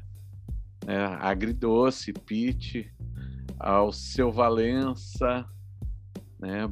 A banda Ó, que é uma dessas bandas mais atual aí, Marina Lima, produziram Massacration, Matanza, Nação Zumbi, NX0, Sim. que mais? Humberto Gessinger também produziu pela Deck Discos, Rato de Porão, Reação em Cadeia. Enfim, Tem até, tem até, Borba, tem uma, tem uma, uma, uma história curiosa que muitos falam. Ah, o Rick Bonadio produziu Mamona, produziu. Teve o lance lá. Mas quem mostrou o disquinho pro papai? Hum, verdade. foi verdade. o, o Rafael. O Rafael. Ramos, né? Foi É, ele que. e eu ele- acho isso. E essa é uma das aquelas maiores lorotas que se, que se conta na música brasileira. E se esquece que foi ele, cara, o cara. Tanto que por isso que eles regravaram Sábado de Sol, que era Sábado. do Baba Cosme. Que era do Baba Cosmic, é isso aí. Baba Cosme, claro. Eles regravaram por causa disso aí. Não foi o Rui. O Rick Bonadio produziu, ok, mas a banda chegou assim. O Rafa Ramos Spy tem uma banda que. E ele Uhum. guri na época. Por isso, que, por isso que ele começou a virar produtor. Ele, ele era um É. caça-talento, assim. Guri já, já desde piar. Não, e tipo, hoje, hoje ele é o cara da Deck Discos, né? É, claro. Baita, e, baita. bah, pro- tipo, tipo, claro, ele teve um- uma certa facilidade por fim, né? Claro, claro. Sim, sim. Tá Meritocracia. contexto, assim. é, né? Mas, Ah, mas, pô, ele, aí mas ele né, tem talento. ele tem produziu Sim, enfim, Vespas Mandarinas. Aí tem até artistas interna- internacionais, né? Jamie Cullen, Black Keys, MXPX, Ziggy Marley, Bjork e Ar, até a Arctic Monkeys ele produziu através da Deck É mesmo? Da da, Bjork. da Deck Disc, isso aí. talento. O- um cara que, que, que ele produziu também é o Frank, cara. O Frank Jorge tem. Frank, é. Eu não sei se. eu- é, é, cara, e assim, é Ah, legal. tem, a é- gente pode falar, é, tem Fala Mansa, Farfã, Far From mas eu- eu acho que-. Então tem, tem um monte de banda. Mascavo, NX0. Mas aí que tá, Borba. Eu volto a dizer o que eu disse ali no início, e, e- e eu tenho uma restrição com o Rick Bonadil em relação a isso. O Rick Bonadil foi o primeiro que, na época, quando ele, quando ele tava produzindo o emo, aí, a banda emo lá e tal, ele era um cara que dizia: Não, tu não é emo, tu tudo é pop, não sei o que, não sei o que. E agora, velho, eu não sei por que, que ele fez uma, uma dor de corno aí. Rolou no Grammy uma apresentação, acho que é Car, Car, Cardi B, é o nome daquela rapper, Car, Cardi B, não- enfim. Cardi B. Rap, Cardi B, né? Aí tá. Ela tava lá e ela, e ela botou um funkzão no meio da uma música dela lá. E ele fez uma declaração dizendo que o, é, por isso que é uma merda, que o funk é uma merda, que não sei o quê. Uma coisa meio desproporcional. Escreveu no Twitter um produtor, cara. Um produtor. Tipo que dor de cotovelo por ele não estar no Grammy, ou por coisa dele não rolar no Grammy. Aí ele fez isso, velho. A Anitta cagou na cabeça dele, né? E tal. E olha, não sou fã da Anitta, não, mas muito apoiei ela, porque uma imbecilidade, um produtor. O cara produziu a NX0 e ele quer falar mal lá do funk, velho. Então, calma, calma, né? Então, Parece um, pra- um guri, né? Parece um guri, porque na verdade é o que o, é o que o Borba tava falando ali. Borba pegou e disse: Ah, ele produziu o Rafa Ramos, produziu o Fala Mansa. Velho, se eu sou produtor, eu produzo o Fala Mansa. Eu Sim, produzo. Ele tem, tem uma gravadora, né? Então, Mas é tem óbvio, Lógico. cara. tudo. É óbvio. É óbvio. Eu vou produzir um Fala Mansa, eu vou produzir o Matanza. Não tem problema. Acho que isso, inclusive, ajuda, velho. Ajuda muito a tu abrir os teus horizontes, assim, cara. Pô, tu, tu né? Uma bobagem, assim. Bom, enfim, mas Não, ele foi é, cancelado. e- aí o Rick tá trazendo, tá trazendo muitas coisas aí pra tudo, assim. E Muitas, eu vejo muitas, que eu acompanho muitas, bastante, tipo, o lance da, da Peach ali tem bastante bastante coisas novas ali, tá, tá saindo até o disco, né? Então, bah, tem, tem um monte de banda trabalhando ali com a Deck Disc que tem o tem o a pimentinha ali, tem o tem, Tom Claro. Perro, tem, o uma vez, a, a- até. Cara, a- o, o Rafa, é nesse, nesse. o Rafa Ramos, nesse sentido assim, ele é um cara que forjou muito o som da Pete. ele deu muito, muita cara, Uhum. assim, de. Claro, ela tem o talento, vai ser outra coisa. Mas assim, eu tô falando de som, música, de tu ouvir as Tem um guitarras, né? os documentários da Pitty geralmente parece o Rafael, até no, no primeiro, no Admirável, do Admirável Chip Novo, tem, tem também o, o Rafael lá produzindo e tal. É, Mostra tem- bem for- essa relação aí. É, se for olhar o E- e, DVD vixe, do Matanza a Pitty, também, a gente né? sabe, a gente vê ali. a A, a Pitty não ia trabalhar com um cara há quase 20 anos. Claro. Claro. de graça, né, Borba? Não ia trabalhar se o cara não fosse fodão, né? É óbvio, é óbvio. Muito legal. Rafa Ramos é do caralho. Baita, baita lembrança, Borba. Baita lembrança. É, é isso? Fazer mais algum adendo? Fechou.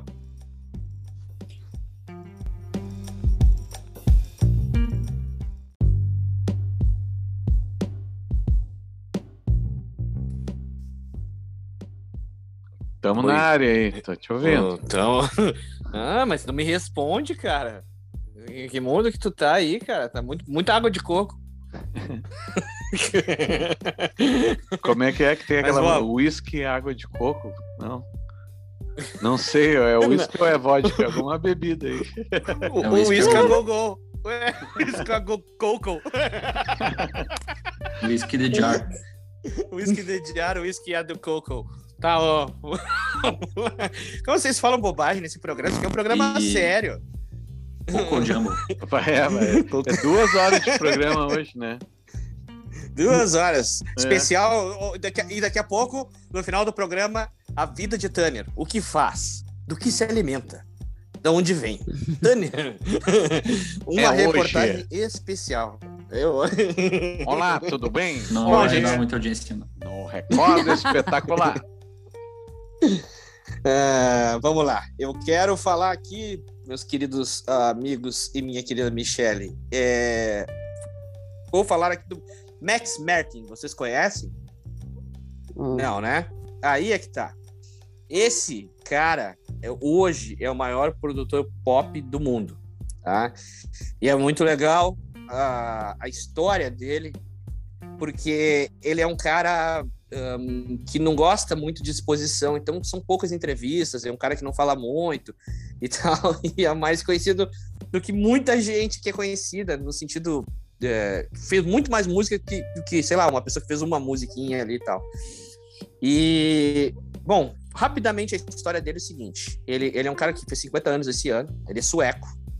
E a música sueca ela é muito forte, assim, né? É, muitas bandas de lá, o ABBA, Ace of Base, Roxette, e as bandas de metal também. Hein.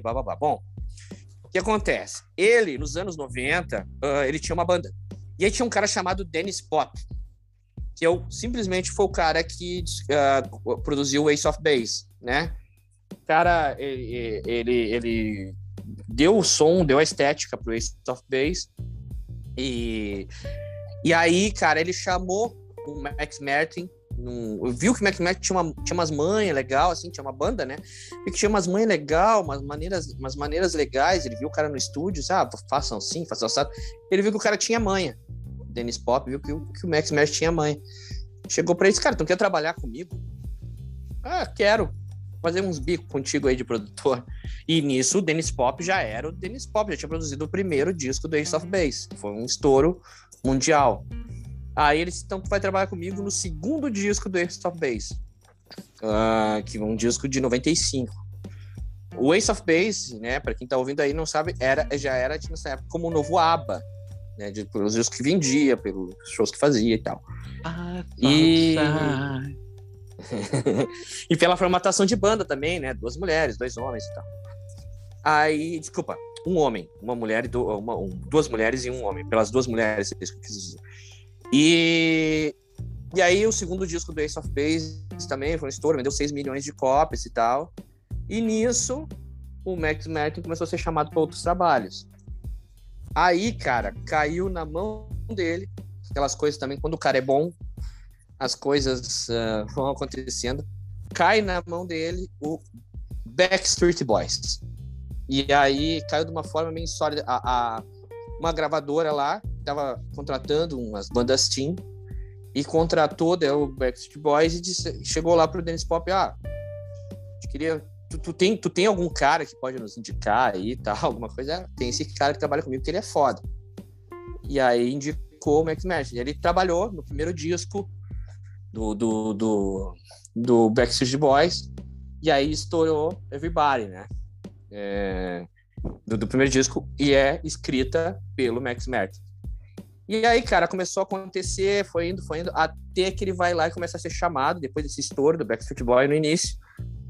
Ele, ele foi chamado para produzir uma menina de 15 anos na época e que precisava de uma música. Daí ele falou: Eu tenho uma música aqui e tal, eu acho que pode encaixar, vamos ver se ela quer essa música. Aí mostrou para ela Baby More Time, e aí a Britney Spears gravou essa. Vamos ver se vocês estão vendo. Everybody. É, é, Uhum. é, ó, ó o cara. Aí ele gravou. Aí. E é muito curioso que esse início é considerado. Isso aí, ó. essa notinha é esse disco, isso é a nota de ouro. Era o que faltava. Que ele diz que é, que é assim que começa uma música pop, né? Com, com alguma coisa que característica. Tá. E depois todo mundo quer tirar esse né? Num bifezinho, alguma coisa. Enfim. E aí, cara, ele pega e faz uma outra. Aí o Backstreet Boys tinha estourado e ele faz uma música que ela é considerada hoje uma das dez maiores músicas pop. Não sei se é para tudo isso, mas ela, ela realmente fez Backstreet Boys vender mais ainda. Muito, muito, muito. Bob é a 2 ali, eu acho. É a 2, é. É a 2. Tu não É mandou dois em que ordem, né? Não, não. Que, que é, Não os tem ordem, não é. números era por ordem. O número é por ordem, é, mas, mas crescente. Não, entendeu? dois, dois. Vai, vai na dois, vai na dois, vai na dois. Vai, se não for na dois, tudo bem. É que Eu- eu acho que- propaganda aqui, peraí, tá carregando. Tá, não. Eu, vou- eu vou falando aqui. Aí acontece, cara, que é considerada uma das dez maiores músicas pop de todos os tempos. Vocês já viram ali, eu falei pra você, Everybody, a Britney Spears. E aí. Ah, nesse meio tempo morreu o Dennis Pop, né? Que, com 35 anos, né? Morreu com uma doença lá, o cara que tinha produzido Ace of Base. E aí o Max Martin meio que começou a assumir todas as outras coisas, inclusive o próprio Dennis Pop. Mas ele já era grandão nessa época. É, ele já tinha. Aí, ó. My fire, the one. Cara, essa música Essa, essa desgraça no Brooklyn Ela- Nine-Nine, no seriado. É muito que é? engraçado. O cara puxando na cadeia, os caras presos, ele manda os caras cantar essa música pra descobrir quem tinha sido o assassino. Cara, mas É como uma das melhores pop, cenas de comédia que eu já vi na vida. Assim, é muito Que bom. filme? É do Brooklyn Nine-Nine, do seriado. Ah, Bah, esse, esse seriado aí é do caralho. Eu vi, uma, eu vi uma, uma temporada, cara. Tem que ver as outras. Muito bom. E, cara, como música pop, ela é boa, cara. É uma música boa, assim. Nesse sentido, pô, tem um violão ali, a música toda bem. E essa música, bom, né? Fez ele pagar as, as contas todas. Já tinha lá com a Britney Spears. Aí veio essa. Gente, resumindo assim, ó. O Max Martin, ele tem, uma brincadeira que ele consegue no supermercado tranquilamente com, com mais de 100 milhões na conta, assim. Porque ele mora numa casa sossegada lá, confortável e tal, mas não é um cara que se expande muito, assim. O cara já mora na Suécia, né? e aí ele, ele mora lá, bem, mas ele não é um cara que, que se mostra muito, tanto em entrevistas, coisas assim. E, e aí ele, ele colocou, para vocês terem uma base, ele só perde pro. É, primeiro lugar é o Paul McCartney, com 32 músicas em primeiro lugar na Billboard. Segundo é o John Lennon, com 26 músicas, ou seja, a dupla Lennon e McCartney. E terceiro é ele, com 23 músicas em primeiro lugar na Billboard. Cara, enfim, ele, ele, ele, ele gravou também com a Pink. E aí sim, Borba, pode botar um aí. Porque, Nishi, é, ele, ele que pegou e escreveu. Escreveu, não, ele, ele que pegou e fez a, a, a Pink veio com a melodia, com a Uhum. letra, né? Veio com a música, tá? Música pronta. Agora vai. Só que a Pink não gostava da música. Agora vai, agora vai. Pink, é, agora vai. E aí ele chegou e disse assim: Eu tenho um riffzinho aqui. E aí ele que ela chegou com a música mais ou menos pronta. E ele chegou com essa guitarrinha marota e gostou dele.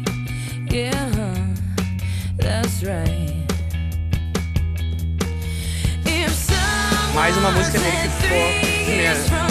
Não, essa não é dele, né?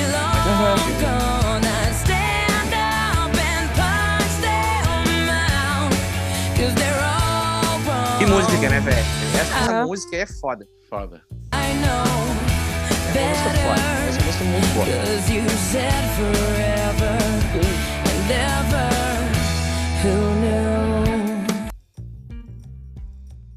Muito bom. E, e- e, enfim, aí, aí a- essa daí até não é dele, é é da própria Pink, mas ele né, ajudou nos, nos- em a, a parada toda. Aí sim tem uma outra, umas outras dele, que daí sim, que a Pink regravou, coisa dele e tal. E, cara, ele, ele é o cara. Agora ele tá com uma música. Se vocês estão ligados numa banda chamada The Weeknd, que é a nova sensação aí. Né? Vocês estão ligados? Aí tem uma música. é um agora- cara, tá agora- ligado? é um. É um cara, né? Isso. E, a- e aí tem uma música, uma música agora, eh, que entende com mais alguém que eu não lembro. A música desse momento de julho de 2021, que ela tá em primeiro lugar na Billboard, que é uma música do Max Martin. Então o cara segue, tem 50 anos.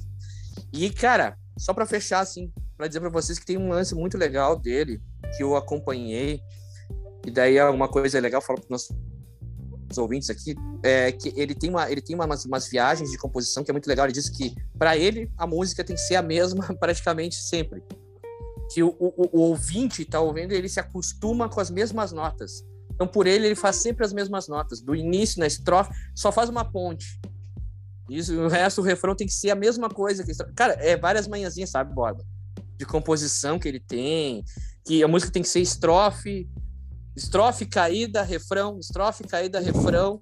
Ele Ponte, tem, um- tem um refrão. método, tem um método. Tem um Uhum. método, é muito legal, cara. O método dele tem, a música tem que ter entre 3 minutos e 10 e 4, porque ele diz que dá uma, é bom tocar no rádio, dá um bom clipe. Cara, enfim, são Concordo várias com coisas. tudo que ele disse até agora. Cara, é impressionante. Métodos, Michele. Ele tem vários métodos. E aí tu começa a acompanhar as músicas, realmente, elas são músicas. Ele, ele é uma, uma pessoa que estudou, entendeu? Ele tem uma técnica.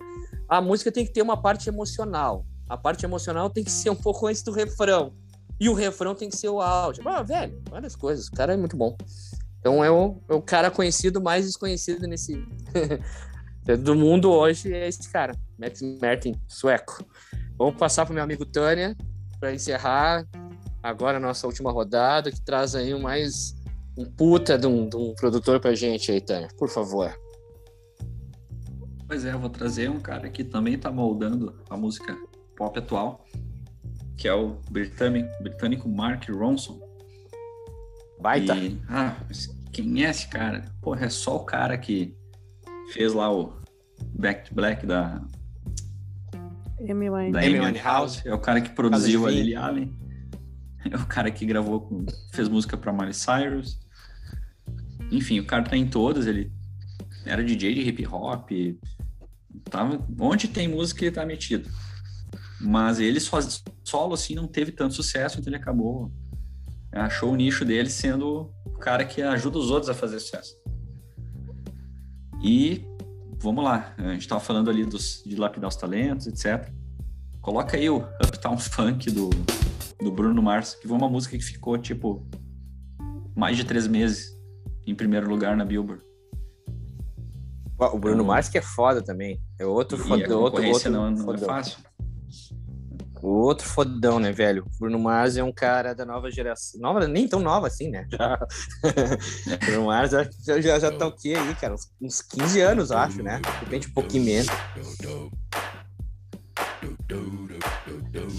Ah, essa música é muito boa, velho. Ele conseguiu dar uma roupagem nova para Black Music. Também ele tem uma, tem uma assinatura. Boa mesmo. Tem uma assinatura na, nas músicas dele. This one for them hood girls, them good girls, straight masterpieces. Stylin', wildin', living it up in the city. Got Chuck's on with Saint Ah, mas eu sou roqueiro. né? Foda-se, isso aí é muito legal, gente. Pô, Muito bom, muito bom.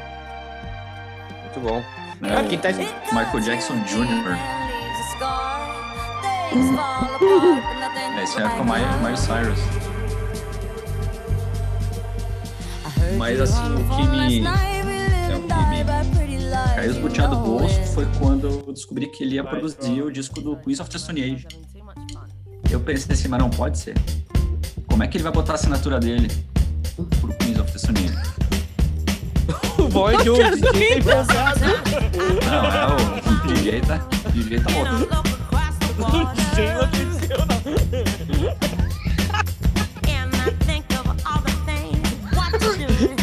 Estragando o material do Tânia.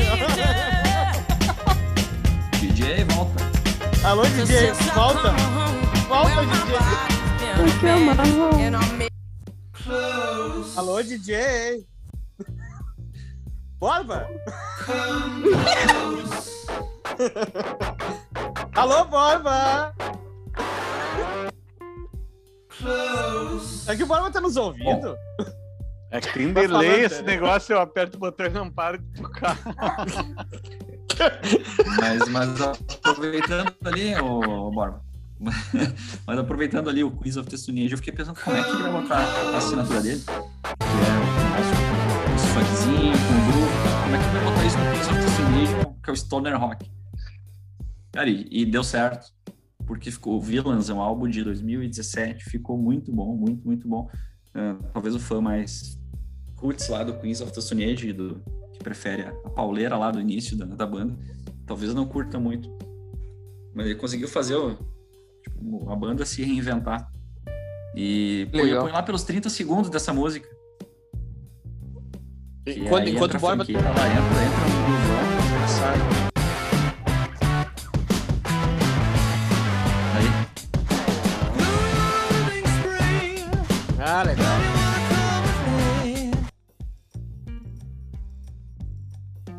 Ô, Tânia, nisso aí tá, Oi. fica claro aquele negócio que a gente tava falando do, do- da, da, da banda ter a cabeça aberta também, né? claro. Chamar o cara. Ficar fazendo um, dois, um, dois pro resto da vida. É, não, não, e, e- tu chama o Mark Ronson, tu tem o Mark Ronson.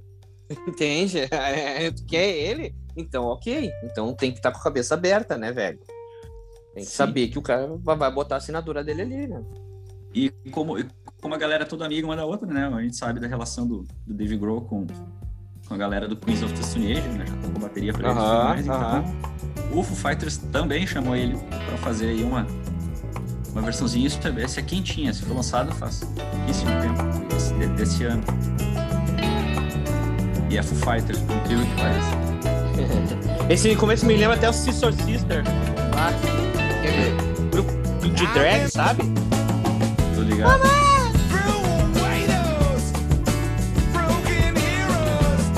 É muito bom, cara.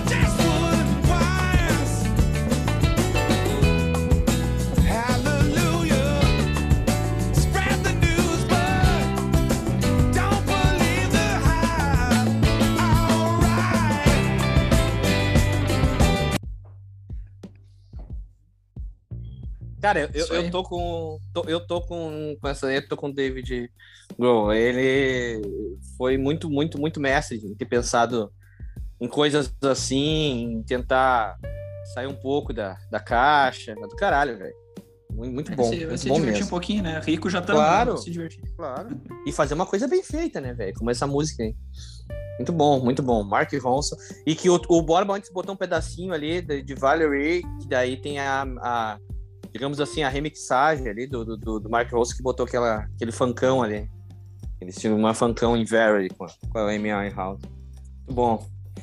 Ah, Xelita, seu, seu derradeiro produtor dessa, desse programa. Ah, acho que é um derradeiro produtor que vocês com certeza vão querer falar sobre ele também, então vai render.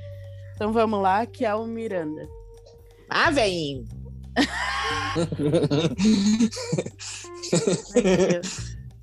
Ah, ele teve. Como era o nome da primeira banda dele mesmo, Thiago? O. Ai, meu Deus. Tá, Tá, Michele, vai falando aí que eu vou me lembrar. Vai falando aí que eu vou me lembrar, meu Deus do céu, me deu um branco agora, cara. Apresentador do, do Ídolos, do Qual é o Seu Talento, ficou famoso nacionalmente, fazendo esses programas de ali também no, no SBT, programas de calouros ali. F- famosíssimo, então, em todo o Brasil, mas aqui ele é bastante conhecido no rock gaúcho, né? Cara na Inclusive- atual foi os Punks, Urubu Rei. A Tal fez punks. Ah, caralho, me deu um branco. Ah, A Tal fez punks. Não, a Tal fez punks. A Tal fez punks. Vixe, até é legal falar. Tara na Tiriça, é muito, muito difícil de lembrar esse nome. É. Até pra quem não sabe, o, o, na verdade, o Gordo, é, Gordo Miranda, como ele era chamado, né? Carinhosamente por todo mundo aí. Ele, ele que cunhou o termo rock gaúcho. É dele esse termo. É ele que. Porque assim, ó, o que acontecia? O, o, claro que depois ele diz que, que como é, vulgarizaram isso, né? Mas o sentido dele lá no início era que a galera fizesse um som. O que tava, o que tava acontecendo assim, Ultraje, Titãs, as bandas nacionais e as bandas aqui não, né? Então ele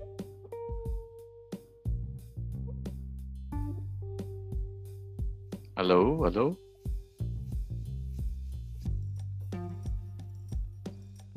Ah, alô, alô, alô, alô? lá, o grunge e tal, eles não tinha nada de diferente. Ele só era usar a galera ali, né? E ele queria, de alguma maneira, que aquilo ficasse popular. né? E, e aí ele cunhou esse termo, cara. E é um cara, puta.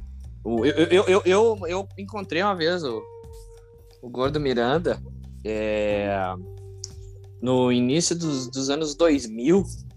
Eu tava com meu pai, encontro mais insólito. Tava com meu pai numa padaria no centro. Aí meu pai, olha ali, é o Miranda. Ô, aí, Miranda, tudo bem? E aí, vem, tudo bem? Prazer, então não existia os Horácios ainda, cara. Não existia os Horácios, não existia nada. Eu disse, pô, legal, sou teu fã, cara. Ah, pô, eu tenho um fã, não, não tinha celu- eh, celular na época e tal. Ah, caralho. E, enfim, né, cara, fez o Ídolos, né, Michelle? Isso, fez ídolos, fez Esse ídolos. lance de. Raimundos, né? Raimundos, Skank, é, É, ele que o Skank, o Rapa, o Rapa, que Graforreia, ele não, também, né? Graforreia, mas Graforreia, não, Graforreia foi aham. o seguinte. É, não, mas Graforreia foi o seguinte, foi ele produziu, mas foi o lance do do Banguela, né? Que daí ele criou o selo Banguela em 94, junto com o Titãs. É, é um selo criado pelo Titãs e pelo Gordo Miranda. Nesse selo entrou o Raimundos, entrou o, a Graforreia, ah, algumas outras bandas, e aí em seguida depois o Tanner vai lembrar bem da banda O Mundo Livre. Tanner, que ele fez aquele disco. No, como, é, que- como são nós? Puta, eu não lembro o nome do disco agora. Qual foi o primeiro disco aí do Mundo Livre? Foi o disco que. Samba esquema nós. Samba Esquema Nós. E isso aí. Ele fez esse disco aí. Ele produziu todo esse disco e já era um som diferente. Você sabe que disco que, o- que a gente, tá- aquele negócio que a gente tá falando antes de, de ser um produtor. Veja bem, ele começou numa banda punk rock, a tal Alpha Punks. Sabe quem ele produziu e fez estourar nacionalmente? O disco aquele da Gabi Amaranto que tem It's My Love lá. It's My Love, It's My Love. É do Ah, Miranda viagem. é ele que descobriu, ele que trouxe o Tecnobrega pro Brasil. O que aconteceu? Ele foi viajar e viu que tinha uma onda acontecendo lá no Pará. Que Ele fazia isso, né? Ele viu que tinha uma coisa muito fora acontecendo lá no Pará. E ele pegou esse cara, isso aqui tem que ser conhecido no Brasil inteiro. Precursor do Tecnobrega, essas coisas. muita coisa, né? né? Diferente. Muito, muito. E ao contrário ali do Bonadil, ele, ele, ele que, dizia que roqueiro era bunda mole por não. Isso mu- muitos anos atrás ele já dizia, do lance do funk, que não, que não tem entendido que cada um tem o seu. né? Que cada um tem os, os- o- a, a espaço. sua, seu espaço. Por isso que ele falava do do rock gaúcho que depois foi deturpado. Ele, ele, ele sempre criou essas coisas, ele achava que, o- que dava, cada um podia ter o seu espaço. E, pô, o Hein, cara. hein, ah, Thiago? ah, Tu sabe que ele criou e dirigiu o site do Trama Virtual, né? Ah, pois é. Isso, isso aí, isso aí. É, Bah, que era um site onde, o- naquela época, os falecido também, que a- as bandas botavam lá em MP3 suas músicas, né? Era tipo um, isso aí. um SoundCloud, influencer. né? É isso. É, mas hoje ainda existe o trama, né, mas ele é, é comandado pelo, pelo o filho lá da Elis Regina, o Boscoli, né? Que, que é o dono, na verdade, da, da, da gravadora Trama, né? E, cara, muitos artistas ali gravaram. Cara, eu, eu posso estar falando uma bobagem, mas eu- eu- a, a Tequila tem um vídeo no Trama também. Ah, um vídeo no estúdio, assim, Trama. Se não me engano, não lembro se tá o Gordo Miranda, mas a Tequila tem um vídeo. Eu sei que o Graforreia tem, tem um monte de gente, assim, gravando lá em São Paulo.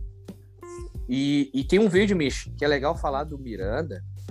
Tem um vídeo do Samuel Rosa. Se alguém botar assim, ó, Samuel Rosa, ah, Miranda, vai, vai ver esse vídeo que ele fala de umas histórias do caralho que aconteceram. Que, um vídeo recente, deve ter uns três meses, assim.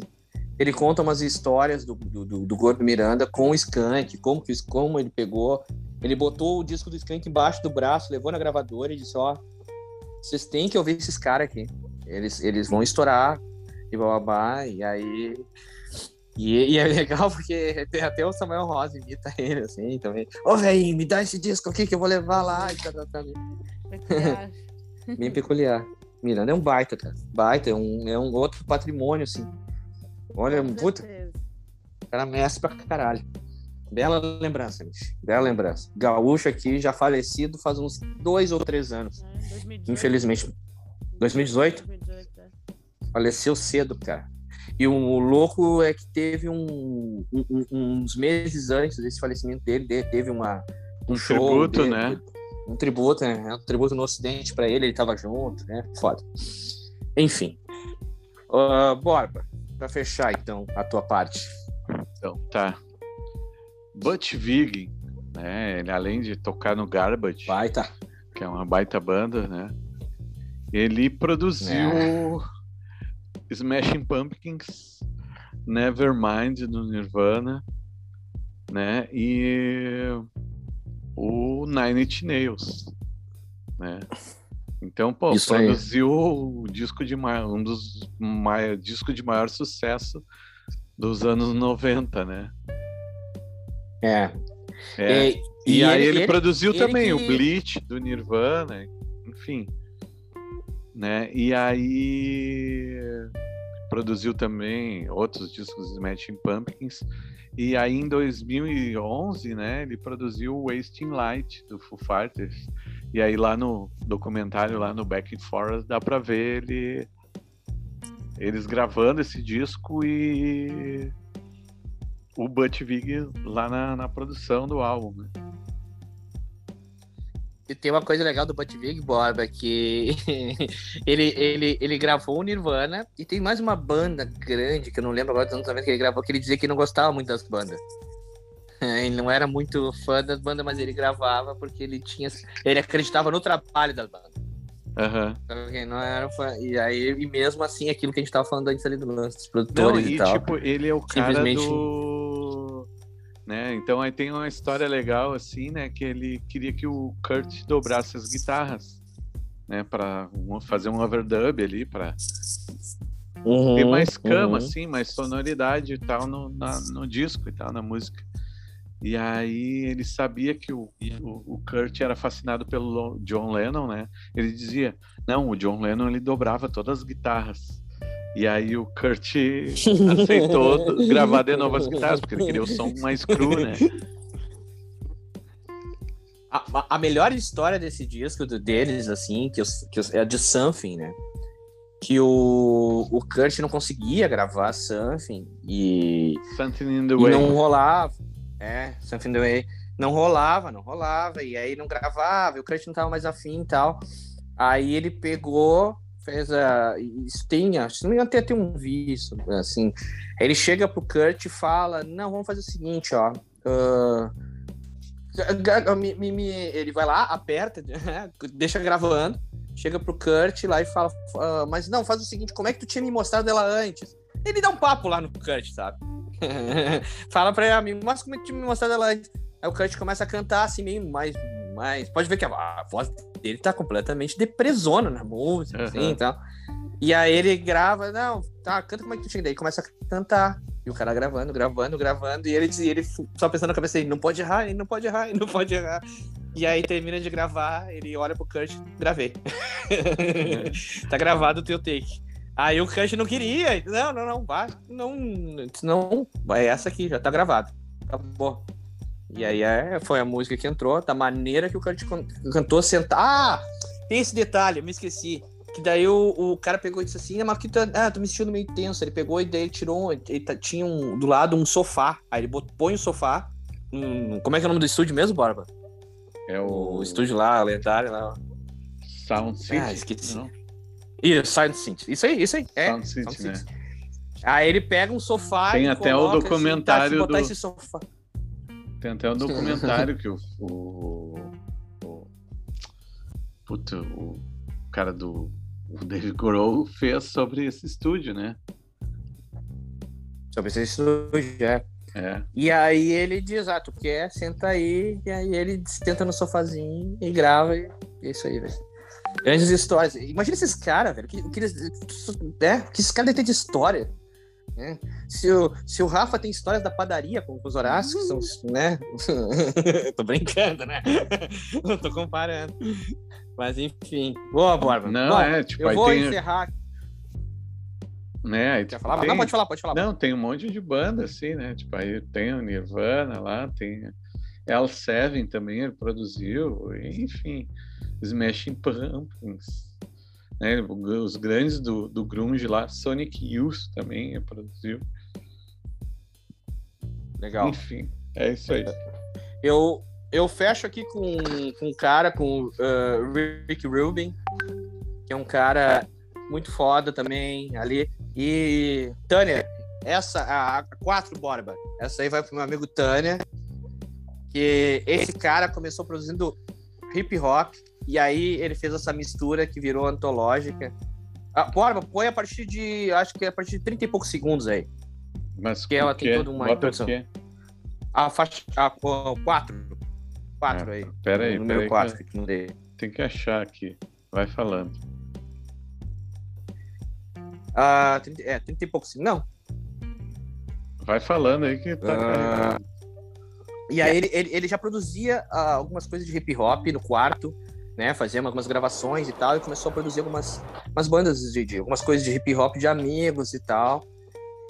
E aí, cara, ele produziu o primeiro disco dos Beast, Beast, Beast Boys. né? não esqueço. E aí já, já deu um estouro, ele já começou a ficar conhecido. Foi quando ele resolveu fazer uma mistura, re- recuperar uma música. Falou que os caras vão fazer isso. E aí rolou isso daí que. Ah, ah.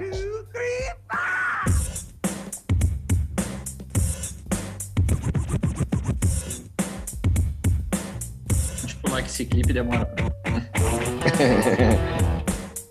a historinha começa. There's a backseat lover that's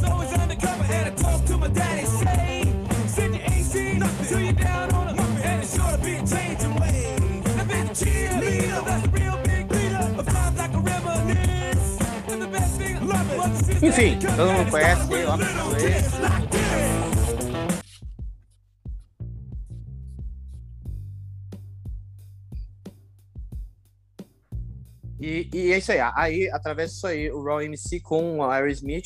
O Aerosmith estava muito mal nessa época aí, de vendas, de tudo. Steve Tyler estava afundado nas drogas. Essa música, ah, através desse sucesso do Raw MC, ressurgiu o Aerosmith. É, o, o- toda a banda começou a ficar limpa novamente. O Steve Tyler se levantou. E a partir daí, no caso do Aerosmith, é, é história, né? De 87, 88 pra frente, a banda recuperou e o resto é o que a gente sabe é a banda que a gente conhece hoje aí. E, e o Roy MC fez esse sucesso mundial, né, cara, recuperando isso. Um dos caras do Roy MC até faleceu, se eu não me engano, um tempo atrás aí. E, e essa, então esse foi o primeiro grande estouro do, do, do- do- de estouro mesmo, mundial, do, do Rick Rubin. Aí produziu mais discos do Beast Boys, aí, os, os clássicos ali dos anos 80, é dele, é, várias coisas conhecidas, blá, blá, blá, blá, passando. Então, em 91, cara, ele é chamado para produzir o, o disco do, do Red Hot, aquele, o Sugar. Blood Sugar Sex. Magic. Isso aí. E aí, cara, ele aluga uma mansão. Essa história é muito boa. Ele aluga uma mansão. Diz que a mansão era meio mal assombrada. E o batera lá do Red Hot não quis ir pra mansão e tal. Mas toda a banda foi para essa mansão porque ele, ele queria que cada, cada um fosse desenvolvendo seu senso artístico. Então, cada um tinha o seu quarto lá, uns pintavam, não sei o que, não sei o que. Aí tem a, a história de. ah, que ele pegou e tirou um, o som de, famoso som de bateria, no, no clássico, depois no Red Hot, né? Give It Away, é, ele produziu tudo ali e tal. E assim foi, cara. Só que daí tem uma coisa muito legal. ah, e produziu várias coisas, procurem depois. Ficaria até amanhã para dizer Slayer. ah, enfim, Smash Pump também ele produziu. ACDC do- também, Mick Jagger, ACDC, tal, Metallica. Tom Petty, Donovan. Mas tem. É, mas tem uma história muito legal, que é a história que, eu, que daí eu queria contar pra fechar, que é a do Cash. O Johnny Cash tava, tava em uma, uma carreira já ruim, ruim, assim, tava, tava, tava em baixa. E nos anos 80, tinha passado lá toda a década de 80 praticamente esquecido, fazendo poucos shows, e, enfim, shows em lugares pequenos.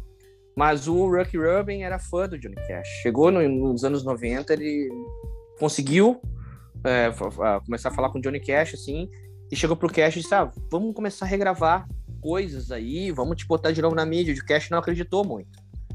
E aí, cara, ele começa a dizer pro Cash, fala pro Cash gravar os famosos discos American. E daí ele diz, grava, regrava, é. regrava. Então é ele que fez lá, fez o Johnny Cash regravar One do YouTube, blá blá blá. E aí ele que chega pro Johnny Cash e diz pra regravar Hurt.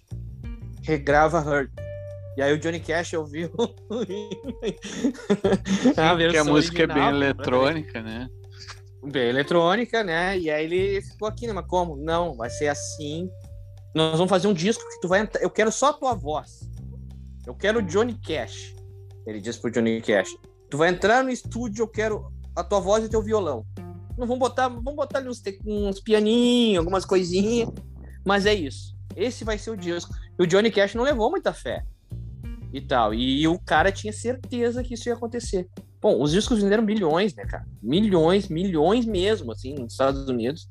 Hurt foi ao ponto do é, o Nine Inch Nails, né, que chegou a dizer o seguinte, que não, a- ele não tem comparação a versão do Johnny Cash com a versão deles. Eles disseram que a versão do Johnny Cash é muito melhor. E assim aconteceu, né? Então o Ricky Rubin é esse cara aí que vai, Não, vai para complementar, né? Além disso, ele produziu o System of a Down, Ah, o produziu System of a Down, ele o Californication e o By the Way do Red Hot, Isso.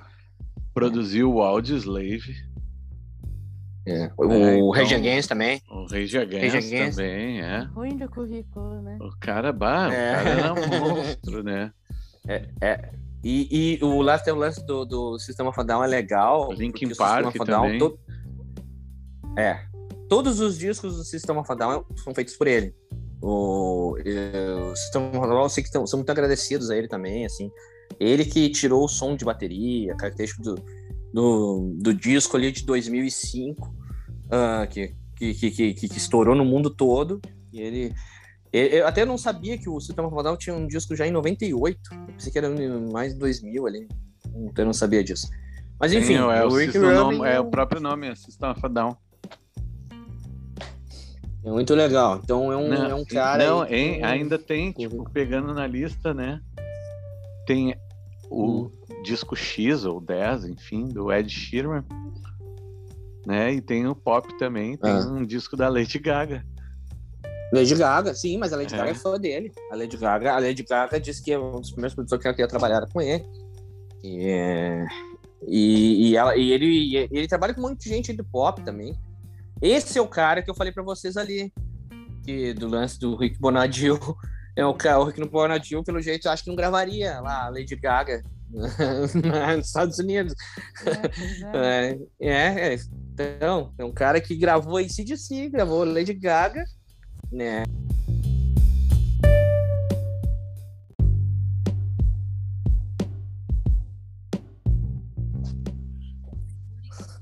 Opa, opa, deu um cortezinho aí. Aí eu, enfim, mas o Bonaldinho não faria Lady Gaga lá, né? Se fosse o, o bicho. Mas, gente, vamos encerrar. Ah, Esse programa ficou grande, mas foi bom, foi bom. Nessa volta do Tanner aí, fazia tempo que ele não tava com a gente aí. E eu acho que também é bom ver esse, esse outro lado. Eu até vou combinar com vocês no ar aqui agora, uma coisa. A gente não tem esse costume. Para encerrar. Vocês topam fazer no, no 27 programa um programa de músicas de protesto? O que vocês acham? São parceiros? Faremos, faremos. Protesto. O que, que tu acha, Tânia? Tá aí ainda? Ou caiu? Tânia caiu, Caiu. né? Uhum. Caiu. Ah, então tá. Tá? Então, combinado. Ou a gente pode fazer um, o Clube dos 27 no programa dos 27. Não, mas o Clube dos 27 já. Ia ser interessante, só pra É. deixar número. É, então tá. Aham. Então a gente, a gente, a gente vai decidir eh, depois e falar pra Uma vocês. Um desses dois assuntos. Um desses dois assuntos vai ser o nosso próximo assunto, então. Ou o Clube dos 27 ou música de protesto. Feito? Tá. Um beijo pra vocês. Valeu. Obrigado. Nos vemos. Nos falamos em breve. Hoje não tem nem dica. Acabou, acabou. Chega, chega, chega. Acaba, Chega. acaba isso aí. Michele falou demais. E é isso aí. Tá? Valeu. Beijo, Borba. Falou, até a próxima. Beijo, Mich. Beijo pra todo mundo aí. Obrigado.